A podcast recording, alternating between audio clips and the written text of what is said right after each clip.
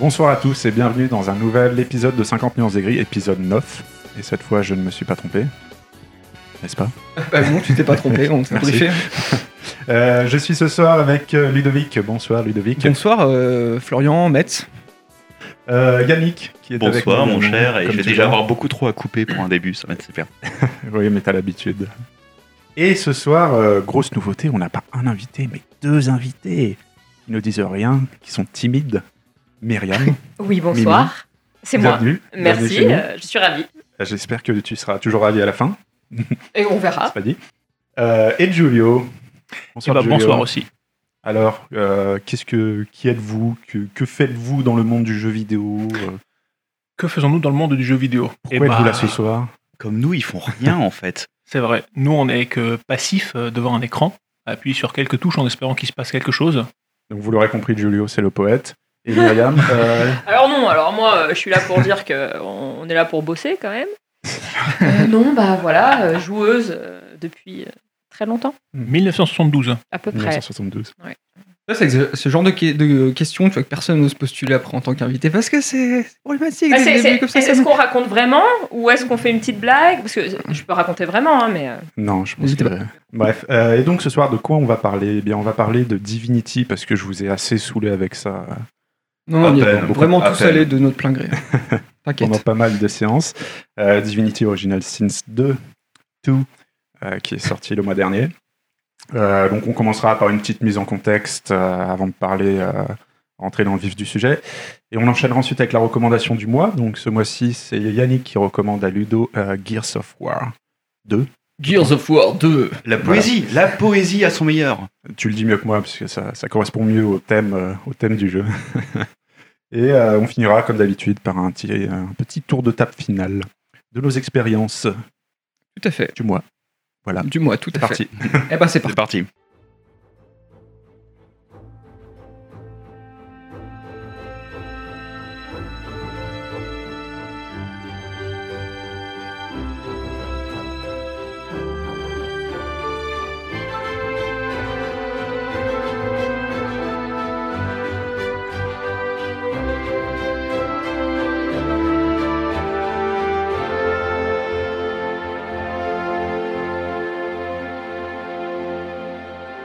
Divinity Original Sins 2 qui est sorti donc euh, récemment le mois dernier, euh, développé par l'Ariane Studio. Je vous propose une petite euh, mise en contexte qui est l'Ariane, qu'est-ce qu'ils ont développé, qu'est-ce qui, a réussi dans leur jeu, qu'est-ce qui n'a pas réussi. Alors l'Ariane c'est un studio de développement belge fondé en 96 et connu pour être le père de la série des Divinity. Globalement c'est tout. Ils ont fait que ça, ouais. Alors, ils ont fait euh, deux autres petits jeux, même non qu'un seul jeu, euh, Led Wars, mais je sais pas trop ce que c'est. C'est pas très connu. C'est le premier jeu qu'ils ont fait. C'était un. Ouais, je, je sais pas trop ce que c'est, donc je peux pas trop m'étaler là-dessus. Et euh, un deuxième jeu qui a été annulé, donc euh, globalement, on peut parler uniquement de la série des Divinity. Euh, donc, faut savoir que dans cette série Divinity, ils sont passés un peu par toutes les strates de gameplay possibles. Euh, donc ils ont commencé en euh, 2002 avec Divine Divinity, donc le premier opus de la saga. Donc qui proposait un gameplay euh, à mi-chemin entre le hack and slash et euh, les CRPG. Donc euh, les CRPG qui à l'époque sont dominés par les séries telles que euh, Baldur's Gate, euh, Neverwinter. Donc Ils étaient encore là en 2002 de- Tu dis que c'était en 2002, mais 2002, c'est- le débat dur, ça faisait longtemps qu'on n'avait pas vu. alors euh, Baldur's Gate 1 est sorti en 98.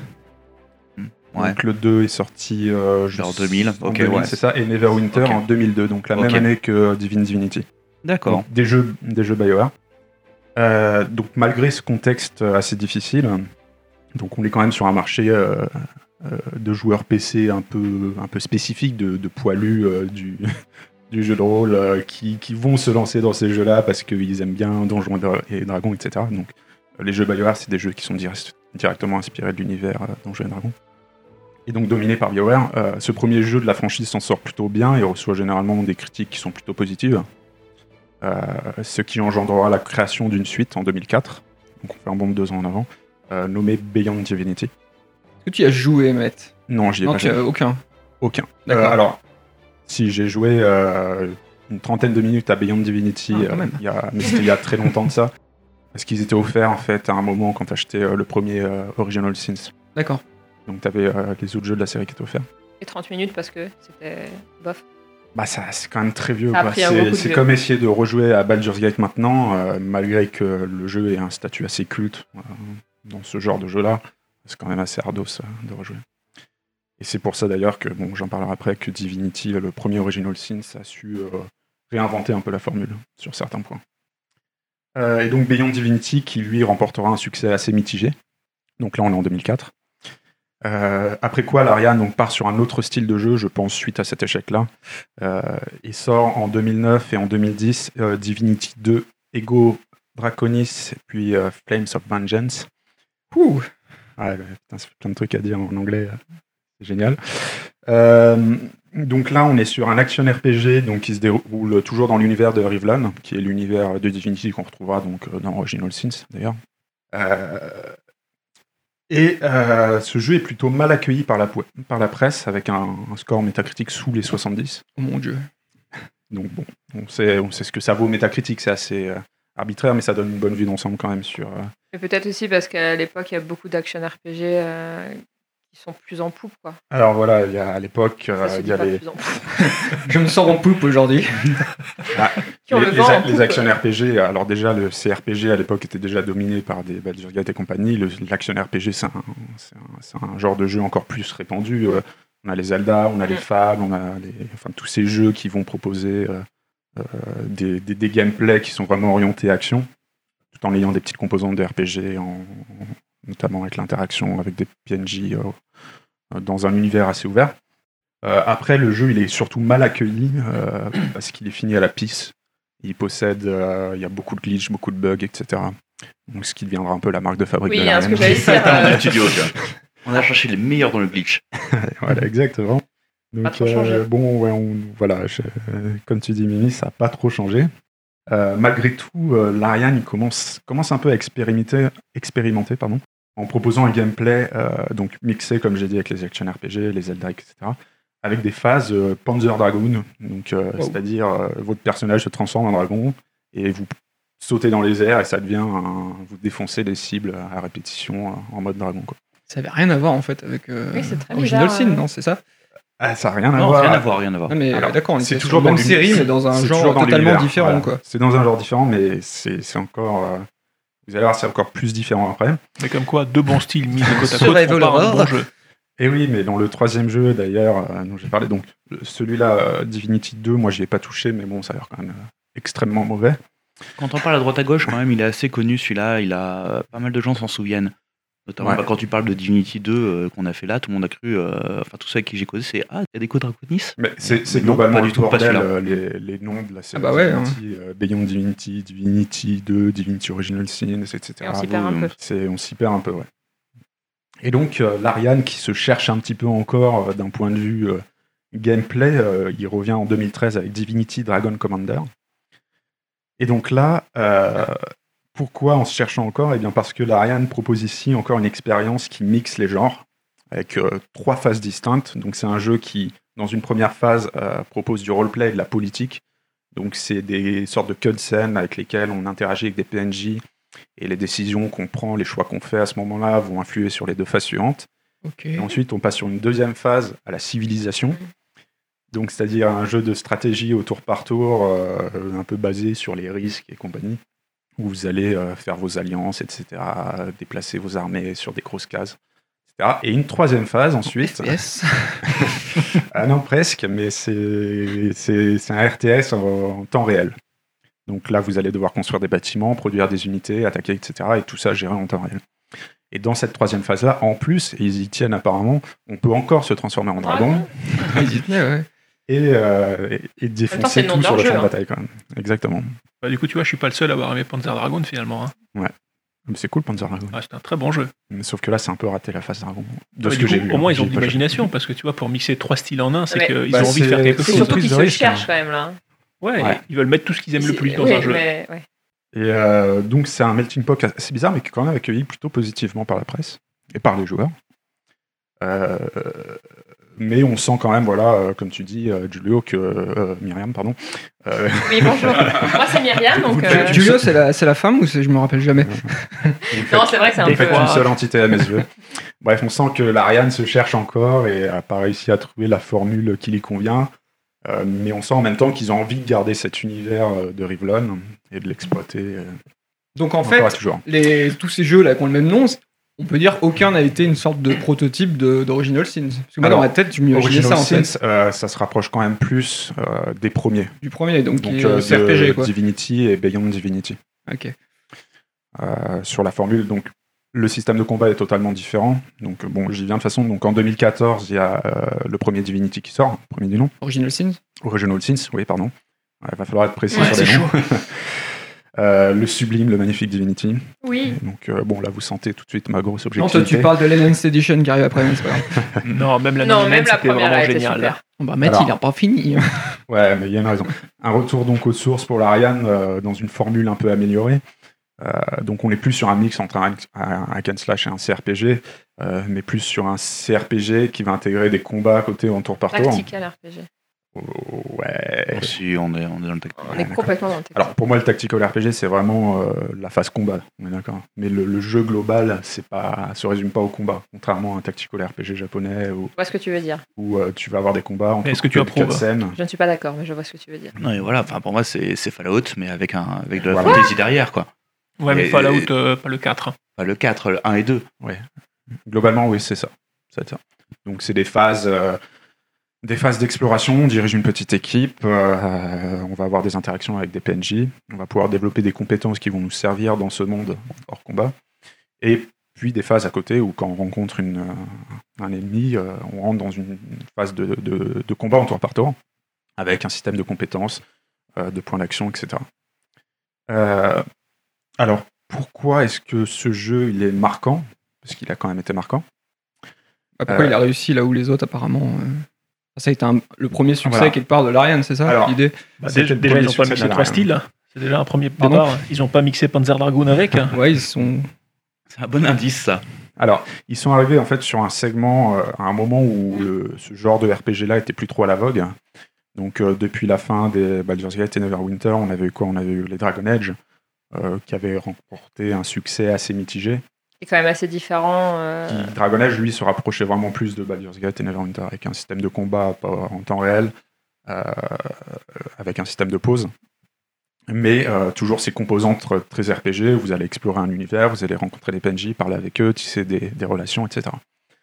Et Bien. donc il est arrivé à...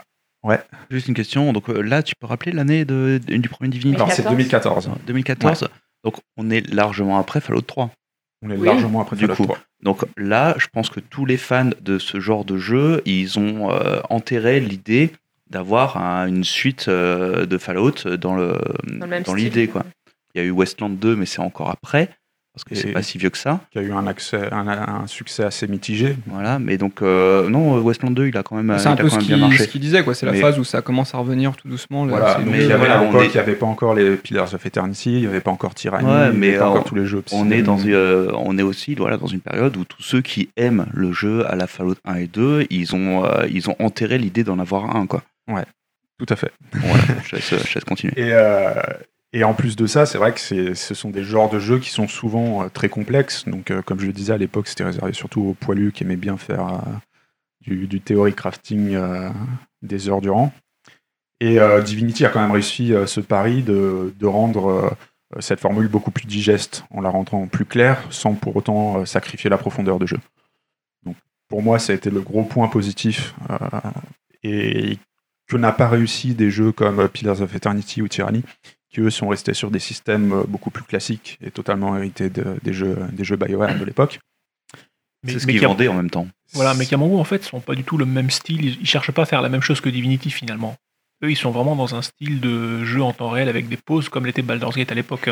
Ouais, mais alors si tu regardes sur internet, il y a vraiment la team Pillar of Eternity et la team Divinity quoi. Enfin, en fait, c'est mis vraiment sur le même plan et c'est soit t'es l'un, soit t'es l'autre, mais tu peux pas être les deux en Ouais, même que sur soit- internet, sur internet, tu peux trouver du porno de poney. Enfin, tu peux tout trouver. donc, euh, je pense que c'est pas vraiment une Argument référence. le donner, il a raison. Mais euh, c'est des jeux que tu peux pas juste résumer à leur, euh, à leur système de combat. C'est pas ça, c'est pas que ce soit Tyranny, Pillars of Eternity ou Divinity. euh, ce qui fait l'essence du jeu, c'est pas uniquement le combat. Bah, je sais pas, moi je sais que quand je joue à un jeu, ce qui m'intéresse le plus, l'aspect principal, ça reste quand même en fait le De combat. beauté des culs. Ça c'est vrai. Et la beauté des culs pour certains jeux.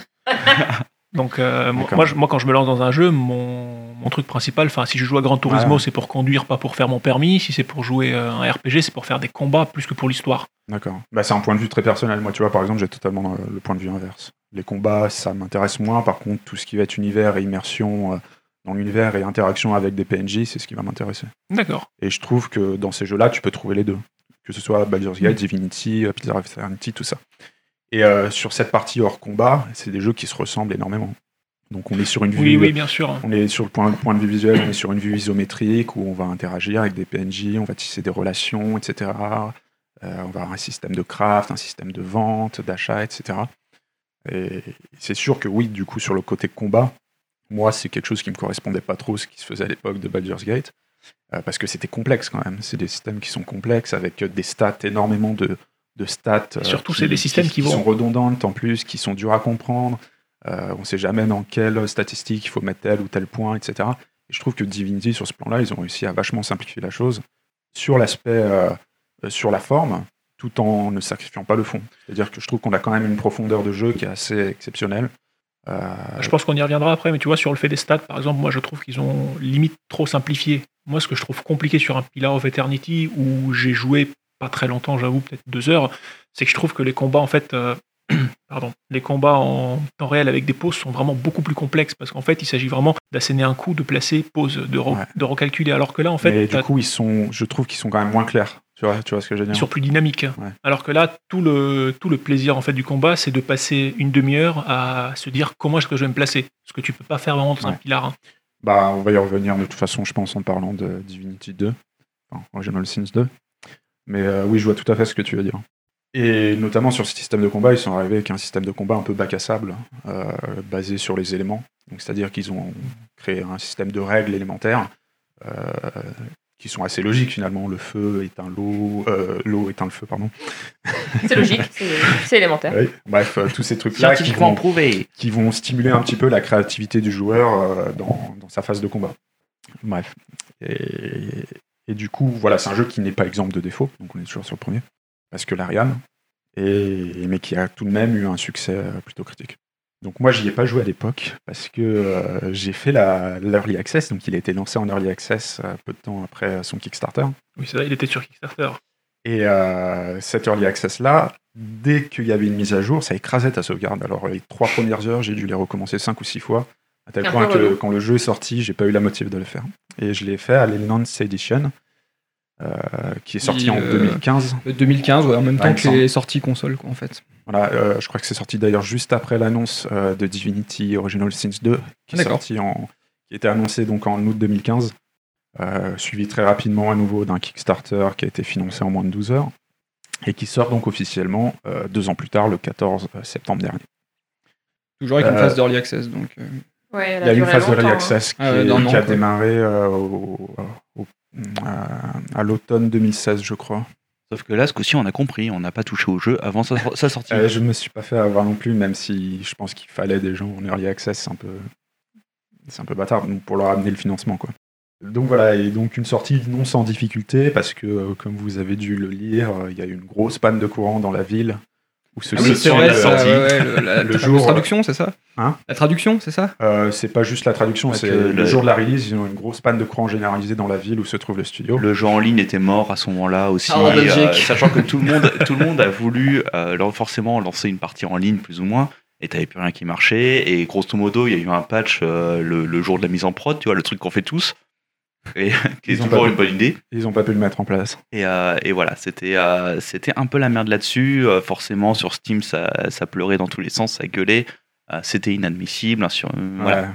Et c'était assez marrant d'ailleurs, puisque l'Ariane a du coup fait une vidéo le jour de la sortie, après la coupure de courant, où ils montrent un petit peu, euh, ils font visiter le studio. Ah, voilà, ah, voilà, normalement là il y a des devs qui bossent, et tu vois les devs en train de glander dans leurs chaises. Et les- Ce serait pas un truc où eux, ils auraient volontairement sapé les plombs de la ville parce qu'ils étaient un peu en retard. Théorie du complot. Complotisme, tout ça.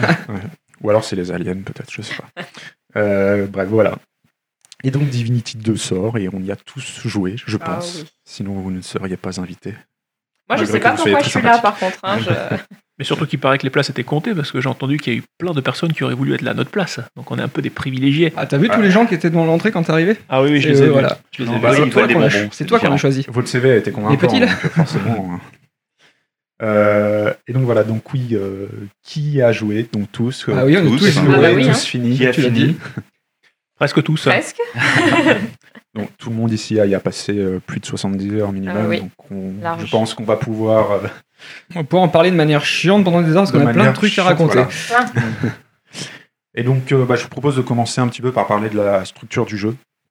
Donc, euh, de quelle manière euh, le jeu se présente euh, d'un point de vue euh, exploration. Donc, les deux phases différentes qu'il y a, la phase de- de- d'exploration, d'interaction avec les PNJ, la phase de combat, etc. Est-ce qu'il y en a un qui veut se lancer là-dessus parce que je parle trop? Mm, Si tu veux, si tu Ouais. veux. Euh, donc, grosso modo, comment ça se, ça se, ça se construit?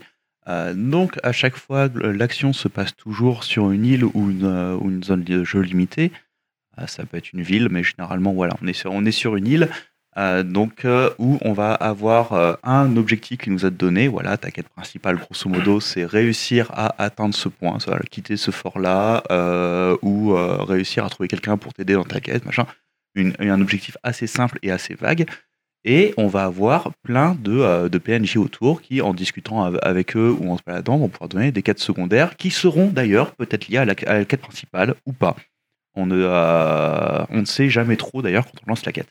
Ces quêtes-là euh, vont tous pouvoir se résoudre de, euh, de plusieurs façons. Là, on est encore, on reste sur un principe à la Fallout. Autrement dit, quelqu'un te demande quelque chose en échange d'un objet, par exemple, bah, tu peux aller en effet accomplir ce qu'il te veut, ce qu'il ce qu'il veut que tu fasses, sachant que pour ça, tu peux très bien soit voler le, le- quelque chose à ta cible, ou la tuer, ou négocier avec, ou mentir à celui qui t'a donné la quête, ou voler le mec qui t'a donné la quête, ou, Ou tuer, tuer le mec qui a donné la quête. Et voilà, donc Toi, voilà, tu ça- penses à des oranges. par exemple. Mais euh, tu, as, tu as tout un éventail de possibilités pour résoudre chaque quête, en fait, mais c'est toujours globalement les mêmes principes qui reviennent. euh, mais Voilà, le- C'est des principes de gameplay global, comme euh, par exemple le vol à la tire, qui va pouvoir te servir dans certaines quêtes et pas dans d'autres. Voilà, etc. on est dans des choses très systémiques Voilà. en fait, et une grande liberté, une grande liberté est donnée aux joueurs de, de, de ce point de vue-là. Et comme on a en grosso modo la quête principale qui, pour la résoudre, ben, il peut y avoir plusieurs petites quêtes qui vont permettre de résoudre le même objectif, et que as toutes les quêtes qui, grosso modo, peuvent avoir plusieurs façons d'être résolues à leur tour, ben, on a l'impression d'un énorme fouillis qui euh, est très très libre. Et c'est euh, la sensation de liberté et peut-être d'ailleurs ce, que euh, ce que le jeu réussit de mieux euh, avec la, la- la construction, la, la construction C'est des combats. ouais. Donc, on peut peut-être le dire, donc on est, on est sur, comme tu disais, on est sur une île. Euh, le système de quête, euh, on n'a pas vraiment de marqueurs de quête, ni de marqueurs sur la carte qui vont. euh, On a des petits drapeaux quoi, des qui petits drapeaux, indiquent des PNJ importants, euh, des lieux importants. Qui, s'il n'était pas buggé, franchement, serait, Fonctionnerait. serait utile. Mais euh, ce que je veux dire, c'est qu'on n'a pas un système de carte où on a tous les points d'activité à réaliser, et on va aller de point d'activité en point d'activité. Euh, non, on se débrouille un petit peu. Non. Donc On il y a certains objectifs de quête qui sont marqués. Alors- Euh, une fois qu'on les a découverts et qui sont marqués dans ton journal de quête.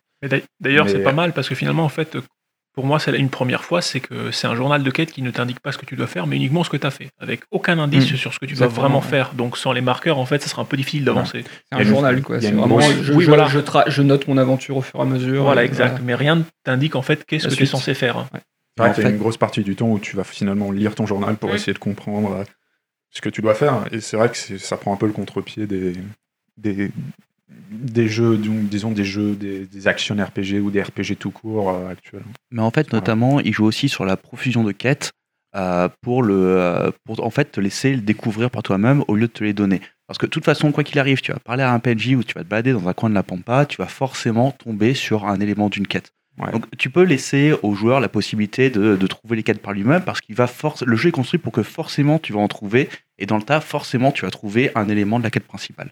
C'est vraiment un jeu d'exploration et ça pousse vraiment le joueur à aller partout parce que quand de loin on voit une statue un peu chelou ou quelque chose, c'est vrai que dans n'importe quel jeu on se dira j'aimerais vraiment bien qu'il y, ait il y ait une quête, quoi, qu'il y, ait il y ait quelque chose à la clé, que ce soit pas juste un panorama ou quelque chose. Et c'est vrai que dans Divinity, euh, là où on va, il y a des bras zéro, il y a une statue, il y a quelque chose, bah, il va y avoir quelque chose à résoudre. par et contre, c'est gratifiant hein. du coup. C'est Disneyland en, en contrepartie. Y a quoi. pas C'est, Mickey euh, Il n'y a pas Mickey, mais toutes les allées, tout quoi que ce soit, quel que soit l'endroit qui existe, ça va forcément te mener à quelque chose, Non. à une quête. Mais si tu creuses pas, tu peux totalement passer Tu à peux côté sans passer à côté. compte. Et si t'as pas les talents qui, qui vont bien, tu peux passer à côté aussi. La téléportation. Mais c'est pas grave Par parce exemple. que vu que c'est pas marqué comme une activité à réaliser, euh, tu t'en rends pas compte. Du coup, tu sens Si, pas. si, si, tu, tu sens, que- tu sens qu'il y a des trucs euh, malgré tout. Mm. Euh, Mais voilà, c'est c'est- c'est l'instinct, c'est l'instinct de joueur qui fait que ben voilà, si euh, s'il tombe une statue à cet endroit, à cet endroit-là, c'est pas sans raison quoi. Ouais. Les habitudes, euh, les habitudes. Et donc, euh, ce système de quête, donc, il est accompagné d'un d'un système de narration qui, qui est assez original. Enfin, original. Tease. Chips La couper celle-là. On va pouvoir euh, faire un compteur de, de jeux de mots pourris. Euh, qui, euh, qui permet en fait. euh, donc, le, le système de narration, le système de dialogue avec des PNJ. Euh, se présente pas sous la forme d'un choix de phrase que ton personnage va dire, mais sous la forme d'un choix d'intention euh, que ton personnage va dire. C'est quelque chose qu'on n'avait pas dans le premier euh, Divinity Original 6. Qui d'ailleurs est assez déroutant en fait au début quand tu commences à le lire. hein. C'est très proche des jeux de rôle papier en fait. Donc euh, de, de tous les donjons et dragons, tout ça, où on va pas dire euh, une phrase de manière précise, mais on va dire euh, mon personnage a l'intention de faire telle chose ou euh, veut faire comprendre à telle personne tel sentiment, etc. Il me semble que dans le 2, il y a aussi quelque chose qui n'y avait pas dans le 1, mais il me semble que c'est le narrateur hein, Voilà, qui ouais, décrit déjà, ouais. euh, ce que fait ouais. le personnage en face de, de soi. Et je trouve ça cool parce que ça, ça, ça enlève totalement les situations de confusion que tu peux avoir où tu vas sélectionner la phrase que dit ton personnage, il va la dire et ça va pas du tout avoir Oui, l'effet escompté parce pas que tu dis, que c'est pas dire. du tout ce que je voulais dire. Ouais. Hmm. Alors que là, en sélectionnant, une, en sélectionnant une intention, ça change grandement la manière de discuter avec ces PNJ-là. D'ailleurs, petite question rapide à propos des choix de dialogue. Euh, quand on a le choix au niveau de la persuasion avec euh, force, dextérité, intelligence, etc., Mhm. est-ce que ça a vraiment un. Est-ce que c'est lié à nos stats? Oui, oui, oui. En fait, la persuasion, mais là, c'est vraiment purement technique. Parce que c'est- tu montes des points en persuasion et après tu choisis ce Voilà. que tu as la, la Un stat la alors, plus multivers, en forte. fait, mais ça dépend aussi du niveau à atteindre C'est en face. Sachant c'est que pas clair en fait. pas dans la même Ouais. proportion. La persuasion est bien, bien, bien plus importante que la stat. que Ouais, tes stats d'accord. de base. si Mais tu as si- une stat faible mais une persuasion haute, tu auras beaucoup plus de chances de, persuader que d'avoir une stat haute et une persuasion. Sauf que notamment en fin de jeu, quand tu as ta persuasion qui est au max et une stat pas boostée, ça passe jamais. Ok, en sachant qu'on n'a jamais boosté Moi, la persuasion ni l'un ni l'autre. systématiquement donc, tout le euh, temps avec une persuasion de 6. Bah non, pas pour moi. Ah ouais. Mais du coup, moi je me pose la question, mais sûrement on en rediscutera après, c'est euh, pourquoi t'as monté la persuasion, qui pour moi reste un des stats les plus inutiles du jeu? Non, non, non. Tous les jeux de rôle qui se basent beaucoup sur le dialogue, la persuasion est le premier truc à monter en fait. Parce que c'est ça qui va te débloquer le plus d'options Et tu vois, rigolotes. je, je trouvais Ouais, mais- ça. Il y en a qui trouvent ça super chiant dans le premier épisode, mais moi je trouvais ça cool le système de marteau, euh, Oui, de pierre mais nous on aimait euh, bien aussi. euh, Où euh, t'avais. Manquer papier. Où en gros, euh, t'avais un système de manche où. euh, euh, donc c'était euh, Shifumi, quoi. Et euh, suivant ta persuasion, quand tu gagnais une manche, ça te faisait gagner tant de points. C'était le premier à 10 points. Mais en fait, ça c'était pas surtout dans le mode euh, à deux joueurs, quand on parce était que pas c'était que en d'accord l'un coop, avec ça en l'autre. fait. Même en Ah, non. solo, parce que tes Non, non, persos moi, je- ils Ah, d'accord. dialoguaient entre eux, mais en fait ça, ça restait une forme de persuasion, mais entre tes deux personnages, quoi. Quelque part, Mais, t'avais euh, besoin qu'il y en ait c'était- un qui soit plus élevé que l'autre si tu voulais orienter le truc dans. C'était un, peu, c'était un peu moins flou en fait. Euh, C'était plus concret pour le joueur parce que des C'est fois, vrai, t'as- c'est dans vrai, le parce deux, que là, ton- le- ta persuasion, elle, En fait, c'est elle que tu échoue, mais tu connais sais pas le résultat, quoi. Et là où la science voudrait que tu admettes ta défaite, et ben t'es un connard, du coup tu fais F5 F8 avant chaque dialogue, et c'est pas forcément fun, quoi. Et des fois, même en rechargeant euh, 30 fois ta Oui, partie, tu te rends juste ça compte que ça- toujours. ça passe pas pour toi à ce moment-là, quoi. pour Mais ne pas bon. passer sur ce C'est vrai choix-là. que c'est pas hyper clair la persuasion de manière générale. Non. Après, je rejoins Yannick sur le fait que ça. C'est juste une autre approche de Voilà. jeu en fait, et que ça peut être une manière de résoudre. C'est presque une voie pacifique en fait. euh, Oui, parce que globalement, on peut quand même résoudre les quêtes autrement. Ouais, ça, ça évite Ouais. souvent l'affrontement en fait, l'affrontement un peu, un peu inutile. Donc c'est presque une autre manière d'aborder. Toi, toi j'ai compris que tu voulais du combat quoi. C'est vrai que ça servait à rien de. pas assez des combats. Toi, je comprends que t'étais presque du genre à tuer les mecs tous. qui. Il m'a regardé travers, lui dans leur. Il m'a regardé travers. Attends, pour le combat. Avant de quitter chaque acte, on tuait tout le monde. On se dit de toute façon, on Ah, n'y revient d'accord. pas, donc on les bute tous, on C'est loupe c'est- tout. c'est vous les mecs qui à la fin du jeu disaient c'est quand même un peu facile ce jeu quoi. Ouais, par Ils ont buté euh, tous ouais, les péons du. On est level. Et du coup, ça veut dire que vous 33. avez quand même une approche qui est pas très roleplay. Vous, vous avez une approche très systémique du jeu. Vous vous dites, Non, c'est qu'ils vont euh, faire pareil en fait je après le tuer podcast. tout Ils le vont, monde. ils vont nous Ah tuer. bah, Quand on va hein, partir, tout le monde sera mort Ah aussi. Je Pas vais, de témoin. vous dites je vais tuer tout le monde parce que euh, je veux pas louper un objet ou ce genre de Non, choses. en fait, ça a commencé surtout, je pense, vers la fin de l'acte 3. En fait, quand Ah, ouais. on se rend compte que les PNJ servent pas grand chose, qu'on n'a pas trop de sous, contrairement à Donc Yannick. toi, qui- quand quelqu'un sert à rien dans la vie, tu le tues. Oui. Ouais. En fait, disons que dans Divinity. Original Sin 2, je risque pas trop d'aller en prison, même si ça m'est arrivé. euh, d'aller en prison, justement, Ouais. pour avoir essayé Oui, de pickpocketer un garde. Euh, mais du coup, comme il disait Ludo, euh, F5, F8, et puis tu le tues et c'est réglé. Un peu triste. De toute façon, tu passes ton temps aussi à essayer de démarrer le, le combat de la façon la plus optimale. Bien Ce qui sûr. fait hein. que, d'ailleurs, des fois, tu vas te retrouver en fait à euh, attaquer avant même de causer au bonhomme, parce que ça va te faire gagner un tour, tout simplement, sur le combat. Et ça, voilà, c'est euh, vraiment, mais notamment parce que les combats sont pas faciles, tu vas, tu vas jouer avec les dialogues pour essayer d'optimiser au max. Justement, Bah, quand il y a marqué terminé, en général, on attend et puis on place tous les autres euh, persos et on clique sur terminer et c'est bon, on lance le combat. Une fois que Ah, on est bien mis. Donc c'est une transition vers le système de combat que tu lances. Et oui, donc ce système de combat à tour par tour, donc qui permet de. Donc on a un système de compétences euh, pour chacun de nos personnages. Donc soit on a une équipe de quatre personnages, euh, soit de deux, ça dépend des compétences qu'on a choisies. Et euh, qui va être du coup, comme tu dis, beaucoup basé sur le placement finalement. Donc tu vas nous en parler. Donc le combat, euh, on a tous euh, des points d'action, un certain nombre. Et ces points d'action vont nous permettre euh, soit d'effectuer des déplacements pour se rapprocher des mobs, ou pour s'en éloigner, ou pour se placer en hauteur, puisqu'il y a un système de bonus de dégâts quand on est en hauteur par rapport euh, aux monstres qui sont en dessous de nous. Ce qui est une nouveauté, il me semble que dans le premier, il Hmm, avait il, pas. me- Ouais, si, je crois aussi. il me semble qu'il y je était dans le souviens pas, 1, mais euh, non. Non, moi aussi, il me semblait que c'était une nouveauté, en fait. Et surtout, Ouais. en fait, c'est lié à un arbre. C'est lié à l'arbre. C'est lié à l'arbre chasseur. chasseur, Oui. Enfin, en fait, non, je crois qu'on l'a tous, mais par contre, quand on monte les points en chasseur, on va augmenter ça, ce ouais. bonus dégâts. Mais de base, on a tous euh, plus 25% de dégâts en étant haut de ouais, toute manière. ça. Euh, les points d'action, ils vont nous servir aussi bah, à faire des actions autres que se déplacer. Donc, euh, euh, taper, par exemple. C'est ré- euh, C'est révolutionnaire. looter aussi, euh, ce qui n'est pas très malin, mais on peut quand on n'a plus rien d'autre à faire.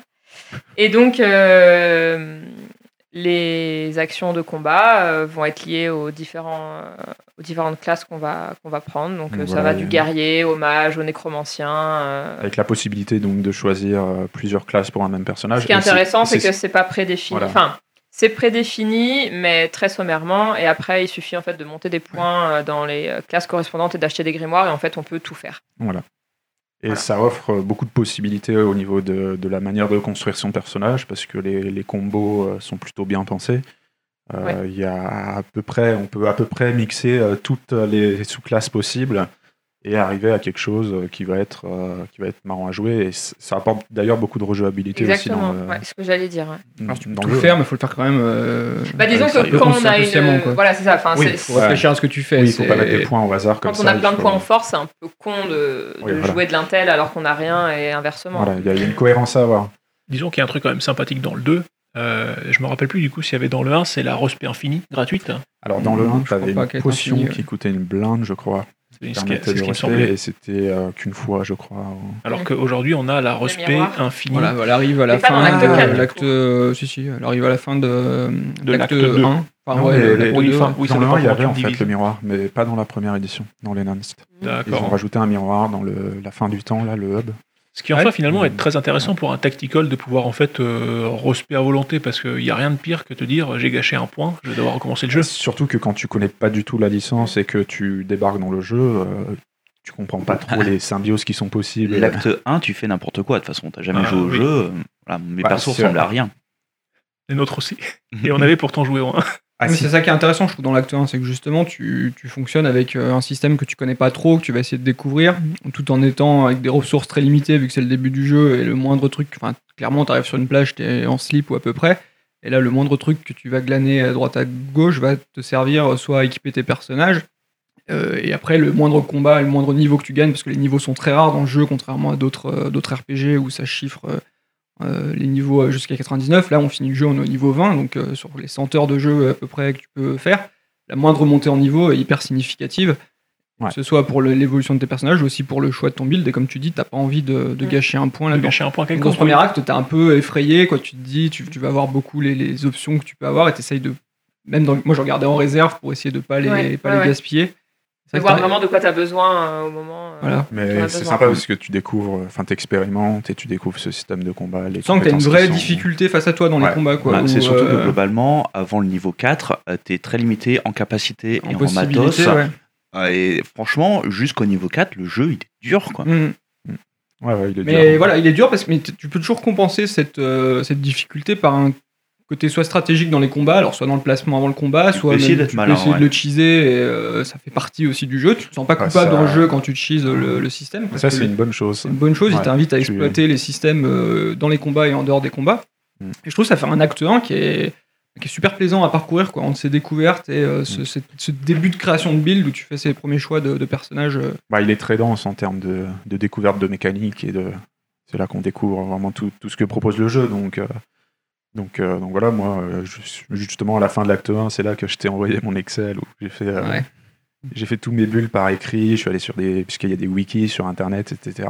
Et le jeu propose. euh, propose vraiment, euh, enfin, te pousse quand même à être créatif dans la manière de construire tes personnages et je trouve ça très sympathique. J'aurais quand même un reproche pour l'acte 1, qui est que euh, globalement, pour, ben, pour réussir à passer les quatre premiers niveaux et donc sortir de la première partie de l'île, euh, ben, tu es obligé de faire à peu près toutes les quêtes de la première moitié de l'île. De la première moitié de l'île. Et le, le jeu te donne le, euh, la fausse indication de euh, fouille partout pour avoir le niveau suffisant pour pouvoir av- avancer. D'accord, parce que euh, moi j'ai passé, euh, donc quand tu parles de niveau 4, c'est le fort. Tu parles de voilà, grosso modo, ben, même de l'autre côté du fort, tu, tous les mobs sont niveau 4 ou plus. D'accord. Et, et sauf que pour passer, pour être niveau 4 à ce moment-là, avant de quitter le fort, faut quasiment tout faire. D'accord. Ouais, j'ai pas, eu- j'ai pas eu ce problème. Bah, c'est vrai que nous aussi, on, on s'est promené pas mal dans le fort parce que tu commences un système avec des quêtes qui ne te sont pas indiquées. Donc en fait, tu pars énormément à la recherche de quêtes. Et à un moment, tu te promènes en te disant ouais, qu'est-ce que je dois faire? Je me suis promené partout, je sais pas vraiment où je dois aller. Donc euh, on a passé une soirée à se dire attends, on va repasser partout parce qu'on a dû louper quelque chose. Et c'est là où tu commences à voir que en fait, faut découvrir bout par petit bout les quêtes. Qu'elles arrivent pas à toi, en fait, il faut aller les, les glaner, que tu trouves des souterrains, des petits passages secrets, des PNJ que tu n'avais pas vus au début. Et donc je trouve que l'acte 1 est très intéressant dans le moment de la découverte. Et cette première partie de l'acte 1, euh, justement, tu as plein de, moyens- de, de manières différentes de t'échapper de ce fort-là. Oui, Et, on en a euh, trouvé 4, je crois, 3 ou 4. Ouais, oui, il y en a énormément. Mais c'est vrai que comme dit Yannick, en fait, le problème, c'est surtout que quand tu tombes de l'autre côté, les monstres sont beaucoup trop au niveau pour toi. bah, tu vois, moi, c'est ce que je, c'est tu ce qui m'est arrivé. Je suis sorti, j'étais niveau 2,5, 3, je crois. Et euh, j'en ai pas mal chié sur les premiers combats, vraiment beaucoup, beaucoup chié. Mais du coup, je suis revenu faire le fort à la fin de l'acte 1 et j'ai tout défoncé. Donc, on n'a pas du tout eu la même Oui. approche. Et... Et du coup, nous, en fait, vu qu'on n'est pas très roleplay, en fait, ce qu'on a fait, c'est qu'on est sorti et en se rendant compte qu'on était sorti, finalement, on s'est retépé à l'intérieur pour finir. Mm. Et C'est les rois du cheese. je vous vois bien passer votre temps à essayer de feinter le système. et de- Un petit peu, c'est vrai. Bah, je trouve Mais- que- je trouve qu'en effet, comme disait euh, c'était Yannick qui disait, c'est que euh, non, Ludo, Euh, C'est Yannick qui disait que c'était dur après, mais c'est vrai que t'as un côté à chaque fois quand t'as fini une situation, tu vas revenir en arrière pour. euh, oui, quelque part, c'est voilà, il, il t'incite à l'exploration pour faire avancer le jeu, mais aussi il t'invite à revenir en arrière quand t'as pas vu certaines zones, quoi. Et des fois, c'est indispensable parce que tu vas te manger un mur de difficulté le coup d'après. Donc le, la fois suivante, tu vas dire, bah, attends, je vais bien explorer parce que le moindre truc que je vais pouvoir je vais pouvoir glaner, ça va peut-être pouvoir me servir, soit parce qu'il y a de l'XP, elle est précieuse, elle est limitée dans le jeu, euh, de l'argent ou n'importe quoi, quoi. et de, ouais, pardon. Euh, bah. J'allais enchaîner, j'allais dire, et ça, De- c'est quelque chose qui est pas gênant dans l'acte 1, euh, mais qui va peut-être devenir un petit peu gênant au fur et à mesure de, de l'aventure. Ah, Dans l'acte 1, ça va encore parce que, euh, mine de rien, le- l'île est assez limitée, donc tu peux pas trop te perdre. T'as pas, euh, tu vas pas y passer 20 heures dans la- dans l'île de l'acte 1, c'est pas possible. Elle, est- bah, elle est plutôt bien rythmée, en fait. Mm. Donc, Non, euh, mais sur ce coup-là, c'est pas mal. Et donc après, donc, on quitte cette île-là et on arrive euh, sur l'acte Côte de 2. la faucheuse. Donc euh, voilà, la côte de la Faucheuse, merci. Et euh, où là, on se retrouve dans une zone euh, beaucoup plus grande euh, qui va proposer, euh, pareil, une foison de quêtes. Et euh, on va commencer, euh, je trouve un petit peu aussi, euh, moi j'ai eu plus eu ce ressenti-là à la moitié de l'acte 2, à s'égarer un petit peu, à, euh, on a trop de quêtes en fait. Il y a beaucoup de moments de flottement en fait. Il y a- On a un, un journal qui est rempli à ras-bord voilà. de choses qui n'arrivent jamais à évoluer. Et on se dit, mais c'est pas possible, j'ai 20 quêtes actives, je, je comprends plus ce que je dois faire pour aucune d'entre elles en fait. mais je pense que le problème est aussi dû au fait qu'il n'y a aucune quête dans le journal qui en fait t'indique euh, qu'est-ce que tu dois faire. Euh, toutes les quêtes, comme disait Ludo, en fait, c'est juste un journal qui t'indique ce que tu as fait, mais il n'y a rien qui te dit Ça te Euh, donne quand même un indice, euh, si tu le comprends, euh, sur ce que tu dois faire. Ça peut après. dire je dois, je dois trouver euh, Oui. Jean-Jacques, sauf que Jean-Jacques, tu sais pas. Alors des fois on te l'indique sur la carte, mais tu sais pas forcément où il est, et tu sais pas non plus si c'est quelque chose que tu vas pouvoir aller accomplir de suite ou si le jeu il te le garde pour l'acte Mais suivant. moi, je trouve. Excuse-moi. Moi, Non, je vas-y, trouve, vas-y, moi, ouais, trouve bon. qu'en fait, euh, je dois trouver Jean-Jacques est encore la meilleure des opportunités parce que généralement, en fait, c'est plutôt Jean-Jacques est mort. Et ça s'arrête là, la quête. Donc tu Mais elle reste ouverte. Elle reste dis, ouverte. euh, Oui, bon, là, Alors il y a ça, un gros c'est problème de il y a- bug. il y a quelques euh, bugs, mais ce c'est un problème qu'ils avaient déjà euh, sur le premier épisode, c'est qu'il y a certaines quêtes, selon la manière dont tu les fais, qui ne peuvent pas disparaître de ton journal.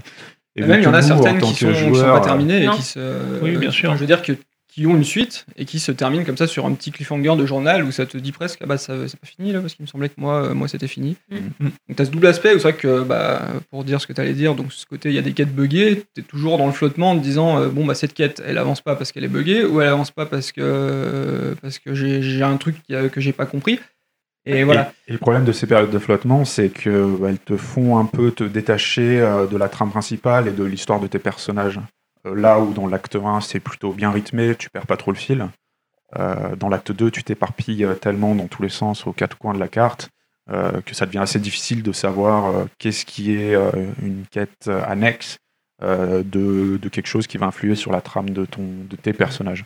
Je comme tu vas un peu oublier si, bon, alors tu as déjà fait quelque chose qui va aider à la trame principale, mais là je vois un autre PNJ qui me demande à peu près exactement la même chose. Euh, Est-ce que si je le fais, je vais avoir un bonus? Est-ce que ça va m'aider plus dans la trame principale ou en fait pas du tout? Alors, réponse, en fait, c'est pas du tout. Il suffit de faire, euh, ne serait-ce que par exemple, on te trouve de demander, un- on te demande de, de trouver un maître euh, en, en Source. début de- en dé- d'un maître de la source en début, en début d'acte 2. Tu dois en avoir 5 ou 6 Mm. sur l'île un seul, en aider un seul, euh, ça suffit. Or, les autres que tu vas trouver, ben, tu vas te retrouver comme un con, tu vas pas savoir, bon, je l'ai fait, est-ce que c'est la quête Il en principale, faut est-ce trois, que il me semble. pas, est-ce que... Ouais, il en faut euh, trois, ouais, c'est ça. il en faut trois, parce que sur le- 5 ou 6 un truc comme ça. Oui, il en faut un par point de source. euh, Mais c'est est là où le, jeu, moi, pour moi, dans cet acte 2, qui est, comme tu l'as dit, super vaste, il y a une scission qui se crée entre euh, bah, j'ai un jeu narratif, j'ai un jeu roleplay, j'ai un jeu qui me demande de faire ça pour accomplir mon objectif, et j'ai une carte à nettoyer, quoi. Ouais. Euh, j'ai une carte à nettoyer parce que le système de combat m'amuse, parce que looter mon perso et construire mon build, ça m'amuse, et du coup, tout doucement, tu te ressembles vers ce truc-là, et tout doucement, Mhm. tu commences un peu à péter le jeu, quoi. Parce qu'on l'a dit, la difficulté est là, mais la difficulté est là quand t'es à peu près au même niveau, voire un, un niveau d'écart maxi avec les ennemis, quoi. Mais ce qui est normal finalement, que tu pètes ouais. le jeu. euh, bah, parce que tu l'aimes bien, en fait, c'est ça le Mmh. problème. Bah oui, Et t'as envie c'est- de le ratisser, c'est le même normal. principe que sur un RPG Jap, euh, si tu farmes 60 heures euh, les mêmes mobs, tu vas arriver au ton boss suivant, tu vas l'exploser. Ouais, si ce n'est que. dans- Alors, la, la différence, c'est que dans un cas, tu vas pas te sentir comme une contrainte parce que tu dis quand j'aurai à le faire, je vais le faire. Tandis Oui, puis que c'est là, c'est c'est pas limité. ouais. Dans un, t'as des combats aléatoires, t'as- les ressources sont infinies quelque Ce que part. je veux dire, c'est que tu pourras toujours péter le jeu. quoi. Alors pour moi, le fait que le jeu devienne trop facile à partir du moment où tu fais du theorycraft euh, un peu plus poussé, euh, c'est pas quelque chose que tu peux vraiment lui reprocher. Ah non, c'est pas un reproche. Tu- C'est juste, Ouais, je te dis, le- un jeu qui t'incite d'un côté fortement à l'exploration et parce que tu tu t'amuses comme ça, et qui d'un autre côté son équilibrage euh, repose quand même d'une certaine manière sur le fait que tu vas respecter les contraintes qui te demandent d'un point de vue narratif. Ouais. Fait qu'on a tous cette impression, je crois, autour de la table, où on est arrivé vers la fin, où on était un peu. euh, on, on retrouvait pas cette difficulté du début, Ouais. ce côté, cette approche stratégique des combats qui quelque part nous plaisait quoi. Et tout comme le fait d'en commencer à en avoir un peu marre, parce que cette île, elle est quand même monstrueusement longue quand Bah, tu ratisses tout. Mais tu vois, c'est C'est peut-être un- un problème d'équilibrage parce que dans le premier Divinity, euh, on ressentait pas vraiment ce, Non, pas vraiment. ce- le- le- les combats, même à la fin, restaient quand même très Oui. difficiles. Et, et non, enfin moi en tout cas je te parle de la non Enhanced Edition Ouais. parce qu'on n'a pas joué. Il me semblait que le mode tactique a été introduit dans la Enhanced.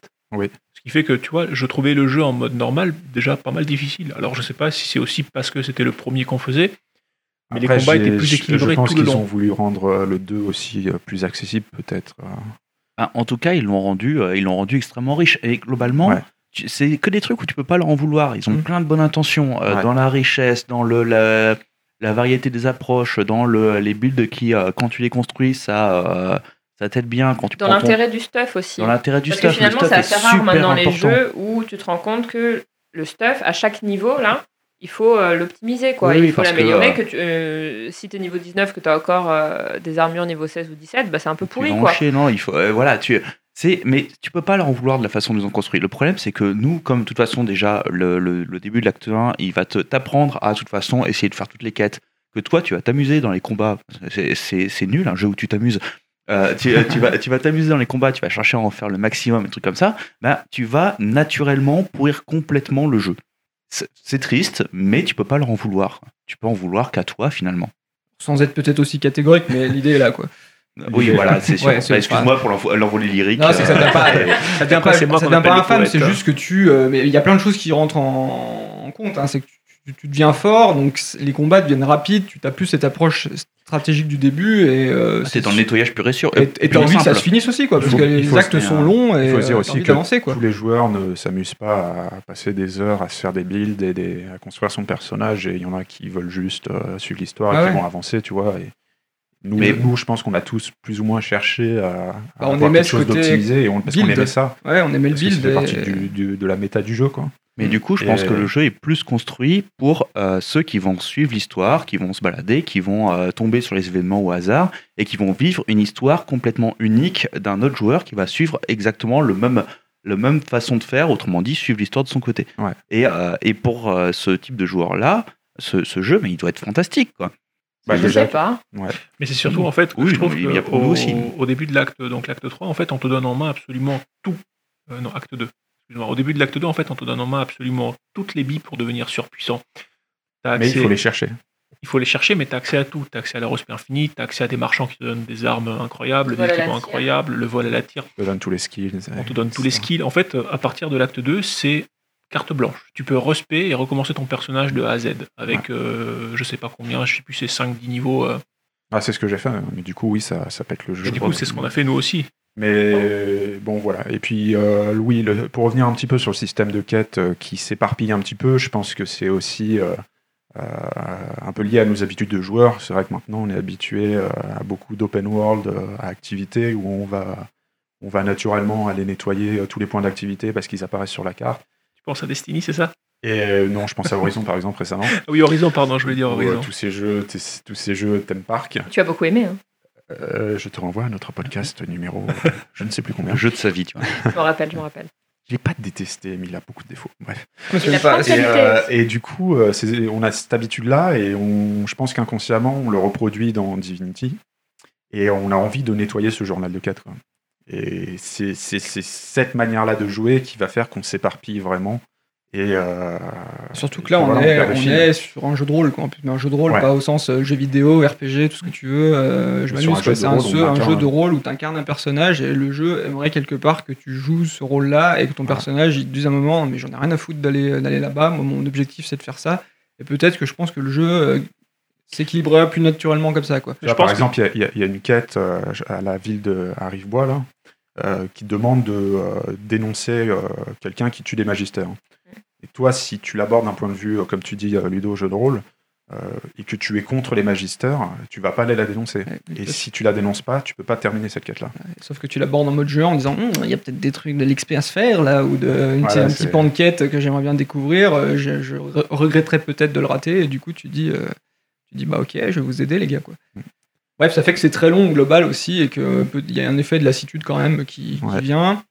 Comme vous l'avez dit, il y a des bugs qui viennent se rajouter euh, par-dessus tout ça, Ça, parce que c'est pas hein. encore euh, super super polished. Bon, après, pour un jeu de cette ambition et avec cette proposition, ce serait quand même euh, assez dur à imaginer un truc qui sort complètement propre. C'est des choses qui vont se corriger à long terme, mais c'est un petit peu gênant, c'est vrai, quand tu es sur, euh, sur ta run. Il faudra qu'ils revoient leur, leur journal de quête, qui était déjà. Parce qu'il n'a pas beaucoup évolué, en fait, depuis les premiers épisodes. Je pense qu'ils auraient un gros axe d'amélioration là-dessus, et ça serait déjà bien. Après, il y a un côté quand même que, que j'aime bien dans le journal, et ce côté, genre, euh, absence de marqueur de quête, c'est un, c'est un compromis qui. Faut qu'il reste là-dessus, quoi. C'est quelque chose Ah non, qui plaît, qu'il- qui plaît aux joueurs de toute mais façon. plus, euh, corriger les problèmes de quêtes qui se ferment Ouais, pas parce qu'elles ça, sont qui- qui- etc. Ou que toi, tu puisses pas fermer une quête manuellement. Ouais, voilà, tu dis, celle-là, j'ai envie de la tuer, euh, Chose, enlève-la. chose que tu peux faire, tu peux la désactiver, mais La masque, quoi. en fait. dès que tu recharges la partie, Ouais. ça la réactive, Ouais, aussi. donc c'est un peu pénible. Bref. Euh, et après, moi, juste pour finir, j'arrive sur un- une fin de jeu quand même où, euh, pas- au-delà de ces bugs, euh, moi je trouve que sur la fin du jeu, il y a quand même un, des petits soucis de, de construction des, des scènes. Après, vous, vous êtes arrivé à l'acte à dernier acte. Je sais pas ce que vous en pensez. Moi, ça m'a assez gêné. Je sais que eux, pas trop. J'arrive sur des moments où j'étais sur un jeu jusqu'à présent qui me laissait une, une diversité d'approches, me laissait résoudre une situation comme je voulais. Et dans cet acte 4, il y a plein de petits moments euh, Oui, entonnoir où il faut passer non seulement par un endroit unique, mais surtout où il faut activer le Il bon faut- bouton au bon endroit. Et il si faut le skill qui va bien. Ouais. Il faut euh, notamment, euh, à un moment, si t'as pas pickpo- pickpocket pour euh, continuer une quête, c'est vraiment compliqué. T'as Ouais, as plein de petits ça. cas comme ça qui sont. Là, euh, c'est qui sont moins- un peu ça chiants. semble moins fluide, on se sent moins, euh, on se sent moins libre dans cet acte 4 que dans le. Alors il y a un intérêt à ça, ça regagne en densité un petit peu et c'est assez intéressant. Il y a moins de densité le 4 déjà. Ouais, et ce côté-là est bien. il y a les derniers gros axes de, euh, des différentes histoires moi, que tu as suivies pour ça que j'ai depuis le bien début. aimé plutôt l'acte 4, c'est que euh, tu te recentres un petit peu sur l'histoire, tes personnages et tout, et j'ai trouvé ça assez tu vois, même, sur l'histoire des personnages, enfin, je sais pas si tu veux l'aborder maintenant le sujet, mais même l'histoire des personnages. euh, Alors, on a eu deux avis différents avec Mimi, mais que moi, je trouve que les histoires des personnages sont transparentes. Si elles n'étaient pas là, ça serait pareil. Euh, alors, peut-être que. Il parle des effet. persos origines. hein. Voilà, les persos Ah. origines. Alors, peut-être que On parle de Fauve. l'histoire de ces personnages, Oui, mais bien pas de sûr. l'histoire du jeu. Non, non, l'histoire des personnages. Ouais. Alors, peut-être que l'histoire de Fauve est inintéressante. Mais euh, moi, franchement, si j'avais joué avec un personnage euh, normal, ça m'aurait rien Il faut changé. voir ça comme un bonus, je pense. Moi, j'ai joué euh, Sébille, je l'ai trouvé pas trop mal. euh, Moi, je la trouve intéressante, l'histoire Ouais, de faut, Séville. ouais. faut expliquer, il y a juste il y a, il y a cinq, cinq personnages origines, c'est ça, qui sont des personnages euh, pré, pré-tirés quelque part, qui ont à la fois, euh, bah, qui ont surtout une apparence et qui ont eu des, des pans de quête qui vont, qu'on va, auxquels on va avoir accès dans le jeu quand on choisit ces personnages-là, sachant qu'on peut avoir se créer son propre personnage et euh, avoir ces autres personnages qui viendront compléter son équipe. quoi. Et donc, par contre, je pense qu'on n'a pas accès du coup à ces, euh, Non, y as pas à du ces tout. deux, deuxième quête. Quoi. J'ai Ouais. joué sans perso origine et euh, bah, c'est des quêtes où tu vois pas quoi. Ouais. Mais Bah, après, c'est pas grave, t'as assez de contenu à côté pour, euh, pour que tu t'en foutes. Voilà, je pense que les histoires sont assez inégales aussi. Oui. Je, je Elles sont qu'il y en a qui inégales. sont Et tu vois, finalement, nous, on a commencé les personnages d'origine, en tout cas, juste parce qu'on s'est dit, il y aura plus de quêtes. Mm. Et, et au final, c'est vrai qu'elles sont peut-être inégales, parce que celle de Sebi et celle de hum, Loz ont l'air intéressantes. Ouais. Euh, celle de Fane, peut-être aussi, mais Celle de Fane, elle, Celle c'est de cool, Fane, hein. elle est bien aussi. Je pense que celle du Prince Rouge, elle est intéressante aussi. En fait, c'est moi, j'ai juste choisi que... le seul, euh, le seul Oui, euh, je pense que le... bah, ouais. En fait, c'est intéressant quand tu veux vraiment jouer roleplay parce que, en fait, dans les hum, propositions de dialogue, souvent, en plus des propositions de base, il va y avoir des propositions qui correspondent à notre personnage. et fait- quand vraiment tu essayes d'incarner ton personnage, tu vas, ça va t'aider à être plus en immersion en fait avec lui, avec ce qu'il pense, avec son histoire passée, etc. Et je trouve qu'à ce niveau-là, c'est vraiment intéressant. Après, si tu joues en t'en foutant un peu du RP, en voulant de toute manière faire des combats, et puis les quêtes, c'est sympa, mais sans plus, effectivement, ça va rien t'apporter euh, de spécial. Ouais, c'est vrai que c'est intéressant. Par exemple, quand tu joues Sébille, tu vas avoir des choix qui vont être en relation avec, euh, avec ton passé euh, d'esclave et qui vont faire que, que certains personnages un peu hautains et un peu. euh, qui ont tendance à vouloir euh, contrôler les autres, tu vas avoir un choix Ouais. de dialogue pour les remettre à leur place, etc. Puisque tu as été euh, dans un passé esclave. Je pense que plus que pour l'histoire qu'apporte le personnage Une d'origine, manière c'est le- d'aborder des situations avec plus de apportent, contexte. voilà. quoi.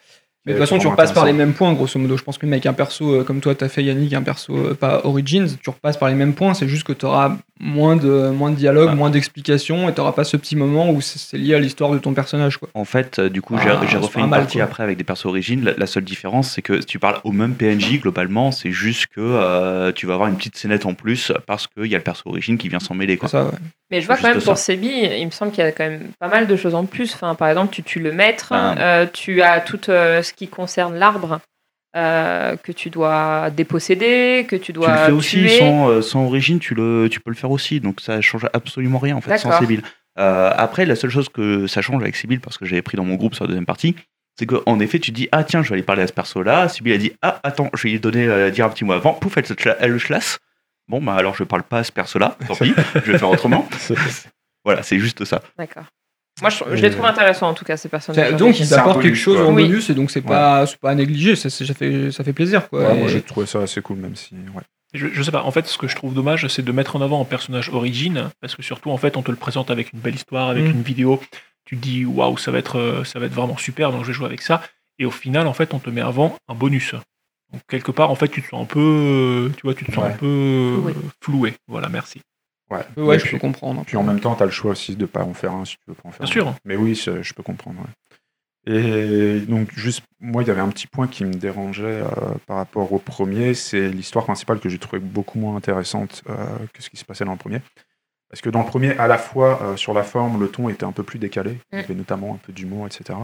Mais sur le fond, c'était, j'avais trouvé ça beaucoup plus original que juste le pouvoir des dieux, etc.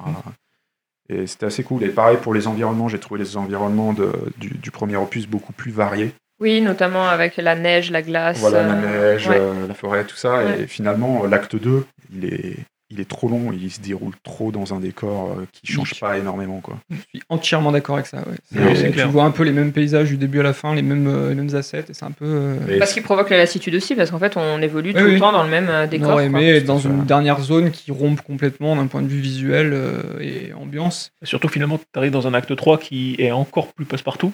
C'est une Euh, jungle. c'est une jungle Ouais. qui est pareil de, du, de bout en bout et du coup, euh, enfin, Oui, mais ça change. On est dans termes de Ouais, pas- et dans et une que, structure qui ouais. n'est pas la même que c'est la deuxième île. oui, c'est vrai. C'est L'acte vrai. 2, ils auraient gagné à le scinder en deux, je pense. Ça Euh, au aurait niveau pas, ça aurait pas été un mal, oui. et donc faire que la deuxième partie se déroule autre part, dans un autre décor, Mm. euh, un peu comme c'était le cas dans le, dans le premier. Quoi.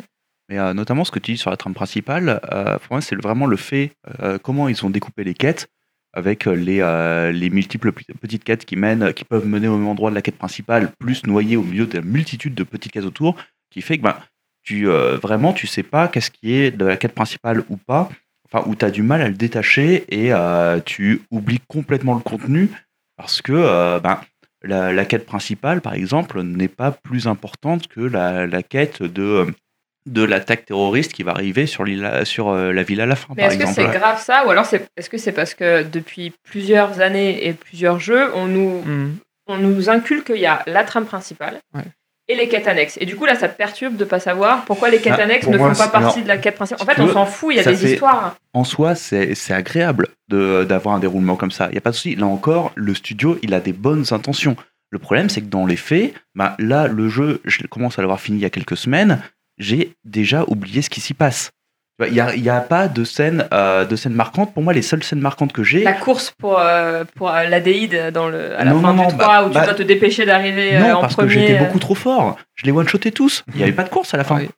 Tu vois? Et euh, le, le seul moment C'est peut-être la différence de jouer en cop aussi. hein. Le seul moment dont je me suis, dont je me souviens, mais notamment j'ai beaucoup joué en coop en fait, et c'est la première partie que j'ai lancée dans ce jeu où on découvrait le jeu, on l'a lancé à 4. A- S'il y en a un qui prend un livre qu'il faut pas, et on se retrouve attaqué dans le bateau au début alors qu'on est tous à poil. Euh, voilà, c'est la seule scène de ce jeu dont je me souviens en fait finalement. Mais tu vois, pour moi, ça, c'est clairement un problème de densité parce que dans le premier, tu avais beaucoup, beaucoup moins de quêtes euh, annexes. Et, euh, elles étaient. euh, une quête annexe était plus dense, elle prenait plus de temps. Et tu avais beaucoup moins euh, aussi de flottement entre euh, une quête annexe et le moment où tu reprends ta quête principale. Ouais, je sais Et pas la quête exactement. principale, elle se suivait de manière beaucoup plus fluide, je trouvais. Je sais pas si c'est votre avis à vous aussi. Mais c'est aussi que le ton des quêtes était vraiment différent dans le 1 que dans celui-ci. Et du coup, euh, enfin moi j'ai plus de souvenirs des quêtes de Divinity 1 parce que Original Sins 1, C'est rigolo. parce qu'elles étaient rigolotes quoi. Mm. Et donc du coup elles te marquent euh, mieux. Et moi c'est ça qui me reste. C'est les, les trucs marquants parce que c'est rigolo ou parce qu'il y a vraiment. Enfin, alors pour le coup, les quêtes princi- la quête principale de, du 2 là, trouve intéressant le fait que on est nos compagnons mais qu'en fait on se batte tous pour être un seul Adéide, euh, le dernier qui reste, comme dans Colanta. Mhm. Et ça, je, ça, je trouve que c'est. au même truc. Pas du tout Highlander. C'est assez cool, mais en même temps, euh, tous les choix que tu fais par rapport à ça, ça serait, ça a pas trop d'impact. T'as Non, c'est juste, des un, faux choix. En t'as fait, juste hein. un dialogue à- à- avant d'entrer dans la salle, dans le puits de l'ascension, euh, qui te dit euh, si tu veux rester ou pas. Faut convaincre l'autre de rester avec Ouais, toi. mais ou pas. c'est quand même intéressant. Alors après, justement, bon, on n'a pas fini le jeu, mais euh, je pense que ça change rien à la fin. C'est que finalement, en fait, il n'y a pas un personnage qui finit le jeu et tous les autres qui meurent. Non, Donc, non, euh, c'est euh, à la fin, de toute façon. Spoiler, à la fin, c'est fin à bouton. Euh, quel que soit le perso qui l'active, ça change rien au truc. T'as fini le jeu, t'as un générique de fin, c'est Ouais. tout quoi. Il y a un petit peu un sentiment expédié en fait à la fin. Moi, je pense qu'il y aura des ajustements. Ouais. Déjà dans le. Dans le 1, à vous, avez fait le, le euh, pro- vous avez fait le 1 Mm. version de base et version enhanced ou juste version Juste de de base. Non, on n'a pas fait nains. parce qu'il me semble qu'ils ont retravaillé la, la fin, fin est euh, d'un point totalement différente euh, dans Next. je dirais pas, je pense pas qu'ils iront aussi loin euh, dans celui-ci, mais je pense qu'il y aura peut-être que quelques petits ajustements. Ah, dans le 1, le problème, c'est que la première euh, version du jeu, elle n'était pas très aboutie à la fin. Au niveau du contenu, ils n'avaient pas eu le temps de, de tout terminer. Après, moi, je sais que si je vais, je, je vais sûrement le refaire un jour, ce jeu, peut-être en coop, je vais moi-même m'auto-ajuster, quoi, quelque part. Donc, euh, c'est un tout, quoi. Je, je pense que, la- ouais, si je le referais, je le referais de manière plus roleplay. Voilà, exactement. Moi, je vais essayer d'avoir cette Mm. approche plus roleplay et, comme tu dis, aborder une quête annexe comme un. En fait, le jeu, il est très fort pour ça. C'est pas tant pour te faire suivre une quête principale comme un autre type de jeu. Il y en a qui le font très bien. C'est plus, il t'offre des petites scénettes, quoi. Des Mm. petits moments par-ci par-là, des, des moments où tu te dis, je vais rentrer dans cette pièce, ça va partir en couille. Et tu sais pas par quel moyen, tu sais pas quand tu vas activer quel bouton. Et c'est dans ce coin là-bas. Et tu te trouves sur un truc et hop, combat, un truc totalement surprenant qui te. Ouais. Et ça, ça marche très bien, ça. Donc finalement, c'est plus des petits moments isolés qui, forcément, quand tu arrives au bout d'une expérience qui dure 80, 100 heures, tu as un peu vu toutes les situations. Peut-être le jeu, il a, il a un poil trop long quand même. euh, Mais tu vois, là où je trouvais que le 1 du coup était même plus intéressant au niveau roleplay, c'est que ça te permettait de jouer roleplay même en coop. Parce que justement, Ouais. en fait, cette histoire d'affrontement pierre papier ciseaux, ça te permettait de maintenir en fait ton point de vue, euh, con- enfin avec ton coéquipier. Alors, j'ai pas joué en coop sur le 2, mais t'as pas un système de persuasion entre Non, les non, pas du non, tout. en fait, tu as un choix. Donc, par exemple, tu es face à un, un gars euh, qui. Tu as le choix de, bah, par exemple, de le tuer ou euh, de lui laisser la vie sauve. Et en fait, euh, tu joues ton perso RP. RP. Donc, moi, par exemple, bah, je décide de le tuer. Et Julio, il va choisir de le sauver. Et en fait, vu que c'est un- une décision importante, on va en fait se battre. Donc, on va avoir euh, l'interface du pierre euh, papier ciseau qui va apparaître sur nos deux écrans. Et en fait, euh, on va jouer l'un contre l'autre euh, Sur le deux à ça. Attends, parce- Ah, non, pas sur le 2. un. Sur le 2, il n'y a pas Non, ça. non, ouais, Ouais, Ah non, mais non, mais justement, ça, Oui, ça sur- manque, ça, sur, Sur le le Ouais, 2, c'est ce que je celui, disais qui prend, celui ouais. qui prend la Oui, parole oui, oui. a raison. A raison, oui. Et sachant que, euh, en plus, ici donc aussi. quoi qu'il arrive, si, admettons, le premier euh, décide d'épargner le, bonhomme, le deuxième peut passer derrière, aura exactement les mêmes choix de dialogue que le premier et pourra décider de le tuer. Oui. C'est euh, Ouais, au final, c'est celui qui tue qui a raison plutôt. Oui, Mais- alors que justement, ce qui était intéressant dans le 1, c'est de- c'est que tu pouvais t'affronter, en fait, tu pouvais affronter ton coéquipier, et c'est celui qui gagnait le pierre papier ciseaux qui, qui, qui l'emportait, donc ça te permettait d'être beaucoup plus roleplay. Bah, je pense qu'ils vont sûrement cool, ajuster ouais. cette partie coop parce qu'il y a quelque chose d'intéressant à faire avec le 2. Le, le, le 1 était clairement un truc où il t'annonçait un, un duo de personnages. Quoi. Ça, ça reposait là-dessus. Tu choisissais pas, un- tu créais pas un personnage. Au début, tu en créais deux. Mm. Que tu sois en solo ou que tu sois en coop d'ailleurs. hein. Tu, même tu joues en Ouais. solo, tu avais ces phases de, de Mhm. Shifumi. Quoi. Et finalement, le, le, 1 le 2 qui propose quelque chose de, de super intéressant dans le principe de vous êtes quatre, euh, vous êtes tous les quatre normalement en course vers l'ascension euh, de divin. quoi il va y avoir confrontation. Quelque part, narrativement, il n'y a rien qui empêche de recréer un système comme ça. Donc c'est vrai que ça, je pense que ce, sera travaillé cet aspect que- qu'il y a un, choix qui se fasse, une direction qui, euh, une direction qui soit prise par, euh, par, un- par, enfin, qu'il y ait une confrontation entre deux leaders quelque part. Et t'as pas l'impression qu'il y a ça dans, dans, le deuxième. Et en fait, alors déjà, je pense que pourquoi il n'y a pas de Shifumi déjà, c'est parce qu'on on peut être quatre. Et la règle du Shifumi à plus de deux, personne ne connaît les règles. Il n'y a Quasiment. rien qui Mais ça tient. pourrait donner quelque chose a de rien qui fonctionne. Euh, et ensuite, euh, Après, à- tu fais un lancer de dés, tu fais le- n'importe le quoi. hein, je veux A4, dire, euh, en fait, euh, comme tu as beaucoup plus de chances que tout le monde va papillonner dans tous les sens, tu peux pas, je pense que tu peux pas faire en sorte que de bloquer tout le monde sur la conversation d'un des bonhommes. Bien des sûr, Je pense Mais- que tu mais- pourrais, et que ce serait intéressant, Ah. quoi, justement. Ouais, mais ce qui fait Ça peut justement être longué en fait. Ce qui fait justement que le 1 était beaucoup plus orienté pour être joué roleplay et le 2 est beaucoup plus orienté en fait pour euh, nettoyer des. Voilà, exactement. Bah, Parce oui, que voilà, à 4, c'est- ça devient un gros bazar. hein, C'est une question d'habitude de joueur, hein, tu peux très bien. Alors, euh, en fait, actuellement, on l'a plus ou moins tous fait en se disant euh, il y a des choix de dialogue, euh, je vais prendre le- celui qui va m'avantager le plus, tu vois. Plutôt que de se dire euh, ouais, là, je vais jouer un personnage euh, qui est un peu un connard égoïste et je vais prendre, je vais faire une sélection de dialogue en fonction de, de ce personnage-là. Et je pense que tu peux totalement l'aborder comme ça, le 2. hein. Mais c'est un peu le but aussi du premier run et du deuxième run. En général, le Voilà. premier run, tu as envie de rien rater, donc Ouais. tu vas choisir ouais, plutôt voilà. des options qui te permettent d'avoir accès à tout. Et le deuxième run, tu vas dire, ok, maintenant que je connais tout et que j'ai tout vu, je vais vraiment le jouer RP. Et donc, bon, pour arriver tout doucement sur une conclusion, euh, parce qu'on va pas rester sur Non, une note négative, fait- c'est pas vraiment une note négative finalement, on a tous Non, c'est des un- petits ajustements. hein, C'est des petits Voilà. ressentis de lassitude, même de, de jeu qui, même lui, est pas tout à fait bien fini et qui va gagner à se patcher euh, dans les, jeux- dans les mois, jours à venir. Ouais. De toute façon, euh, l'Ariane est aussi connu pour ça, pour sortir des patchs, pour améliorer l'expérience, pour avoir du suivi. Donc c'est un jeu qui va se bonifier avec le temps et comme on l'a tous dit, on a passé un bon moment, on va y revenir euh, peut-être dans, dans quelques temps pour, je pense qu'il a une, grosse rejouabilité Ouais, et que ouais. l'Enhanced Edition, ce sera l'occasion effectivement de le refaire d'une manière différente parce que tu peux le refaire Même sans totalement parler différemment, d'Enhanced, hein, Oui, ou même sans parler d'Enhanced. Et donc voilà, je pense qu'on a tous plus ou moins un bon ressenti sur le jeu. Moi, je l'ai vraiment adoré. Donc, euh, je ferai juste une petite note sur la musique parce qu'on parle jamais des musiques dans ce podcast, mais on aime J'a- ça. hein. j'avais un peu peur euh, que, que la musique euh, du 2 soit pas top, euh, notamment suite euh, à la disparition de Kirill Prov- Pro- Provoski, pardon, euh, qui était le, le Compositeur du compositeur du 1 et qui avait fait des musiques qui étaient plutôt magnifiques, sauf celles de combat, euh, C'était relou. qui étaient vraiment relou, celle de Qui est combat, tout le temps la mais- même. Ouais, qui était tout le temps la même.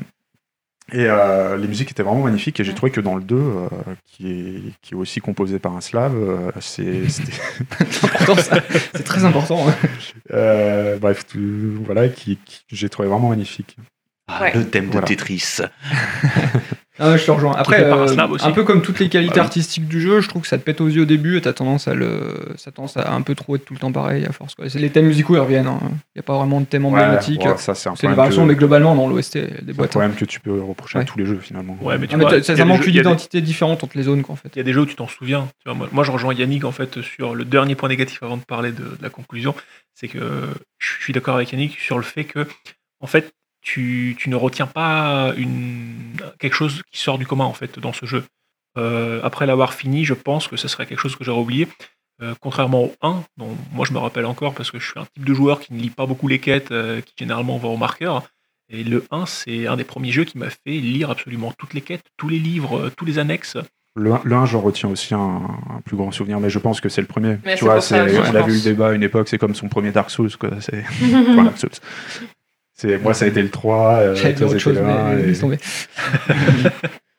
mais non, non, ouais, je vous rejoins. Moi, le, le premier, je l'avais fait sur. euh, j'avais pas fini le premier acte, donc c'est vrai que le 2 m'a laissé un sentiment. euh, parce que je suis allé au fond, de la- au bout de la démarche, en fait. C'est Ouais. les notions de build, j'ai exactement compris comment ça marchait. J'ai compris comment, euh, comment péter le jeu, quelque part, c'est con, mais du coup, quand Mhm. t'as- quand t'es arrivé à ce, sta- à ce stade-là, t'as- t'as plus d'intimité avec lui et tu tu t'en garderas un meilleur souvenir. Donc après le 1, peut-être que j'irai par, euh, par curiosité, mais j'aurai toujours la- ma comparaison avec le 2, je me dirais, ah, c'était quand même mieux les Mhm. combats dans le 2, quoi. Ah, les combats dans le 2 sont meilleurs. Bon, ah bon, on Voilà. restera sur une note euh, Très. Oui, positive, positive, pour le jeu, oui, très oui. positive, et on attendra les Mhm. Enhanced Edition, voir comment ils améliorent tout ça, mais en l'occurrence, euh, Ouais, surtout, je pense que en fait, les- le négatif qu'on a, c'est juste des petites déceptions par rapport au fait qu'on aime vraiment ce jeu et que c'est juste. euh, Et voilà, c'est notre faute aussi, on l'a dit plusieurs fois. hein. C'est Ouais. c'est presque dans notre approche à nous. où, et euh, aussi qu'on s'en est gavé aussi euh, ouais. très Ah, rapidement. sûr. Oui, non, mais Ouais, c'est ouais, clair. ouais. Beaucoup Ouais. en peu de temps. C'est rare finalement un jeu, l'as- tu t'es gavé comme ça. Tu... Enfin, moi à la fin, je galérais, j'en avais, marre. hein. Je- à la c'est- fin, j'en pouvais plus. Et malgré ça, je l'ai fini il y a une semaine. Il me manque déjà un petit peu. J'attends que des patchs sortent, qu'ils ajustent un peu quelques trucs pour me dire bah tiens. euh, Matt, vas-y, viens, on se relance une, une session en coop. Ah, ça ça peut être cool, quoi. Donc, un jeu que tu as déjà tellement poncé et te dire que je vais y retourner de bon cœur, c'est quand même gage de qualité, quoi. Bien sûr. Et voilà, c'est fini, on passe à la recommandation du mois.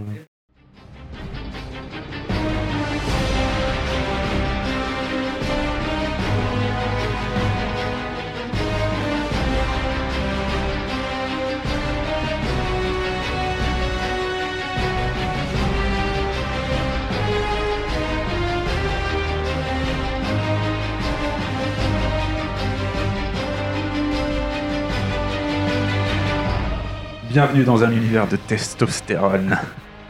Gears of War 2. C'est Ludo qui va nous en parler. Oui, donc recommandé par euh, Sir Yannick, euh, l'homme de bon goût. Hmm, Euh, donc qu'est-ce que, qu'est-ce que Gears of War 2 et qu'est-ce que c'est d'y jouer en 2017 quand tu y as jamais joué avant? Euh, Donc d'abord pour expliquer un peu ce que c'est, c'est donc Un jeu de développé-. C'est un jeu de Corones développé par euh, Epic Games, euh, qui est donc le studio à qui l'on doit Ah, euh, le tournament. voilà ta fameuse série d'Unreal Tournament Ah ouais. et le moteur Unreal Engine. Donc euh, connu, euh, qui a d'ailleurs servi à développer le jeu naturellement. Voilà, et Version même 3 si je ne m'abuse. plus que ça, euh, Gears of War était une des vitrines technologiques euh, de, euh, de, ce moteur-là, du, de l'Unreal Engine, euh, Unreal Engine qui était l'un des moteurs dominants de cette génération. Jeu très important parce que c'était la démo technique de ce que tout le monde à côté pouvait faire. D'accord, donc c'est sorti en 2008, ça je l'ai pas précisé. Euh, oui, comme je disais, c'est une des IP les plus emblématiques de la, de la 360. Une des rares aussi. Une des rares aussi. Euh, donc qu'est-ce que c'est? Bah, C'est un TPS euh, caméra à l'épaule où on incarne donc Marcus Phoenix, euh, donc chef d'un escadron militaire d'élite. Et bah, l'idée c'est qu'on est face à un jeu pastiche des films d'action euh, des années 90 euh, qui va insister lourdement sur le côté euh, nanar et série Z.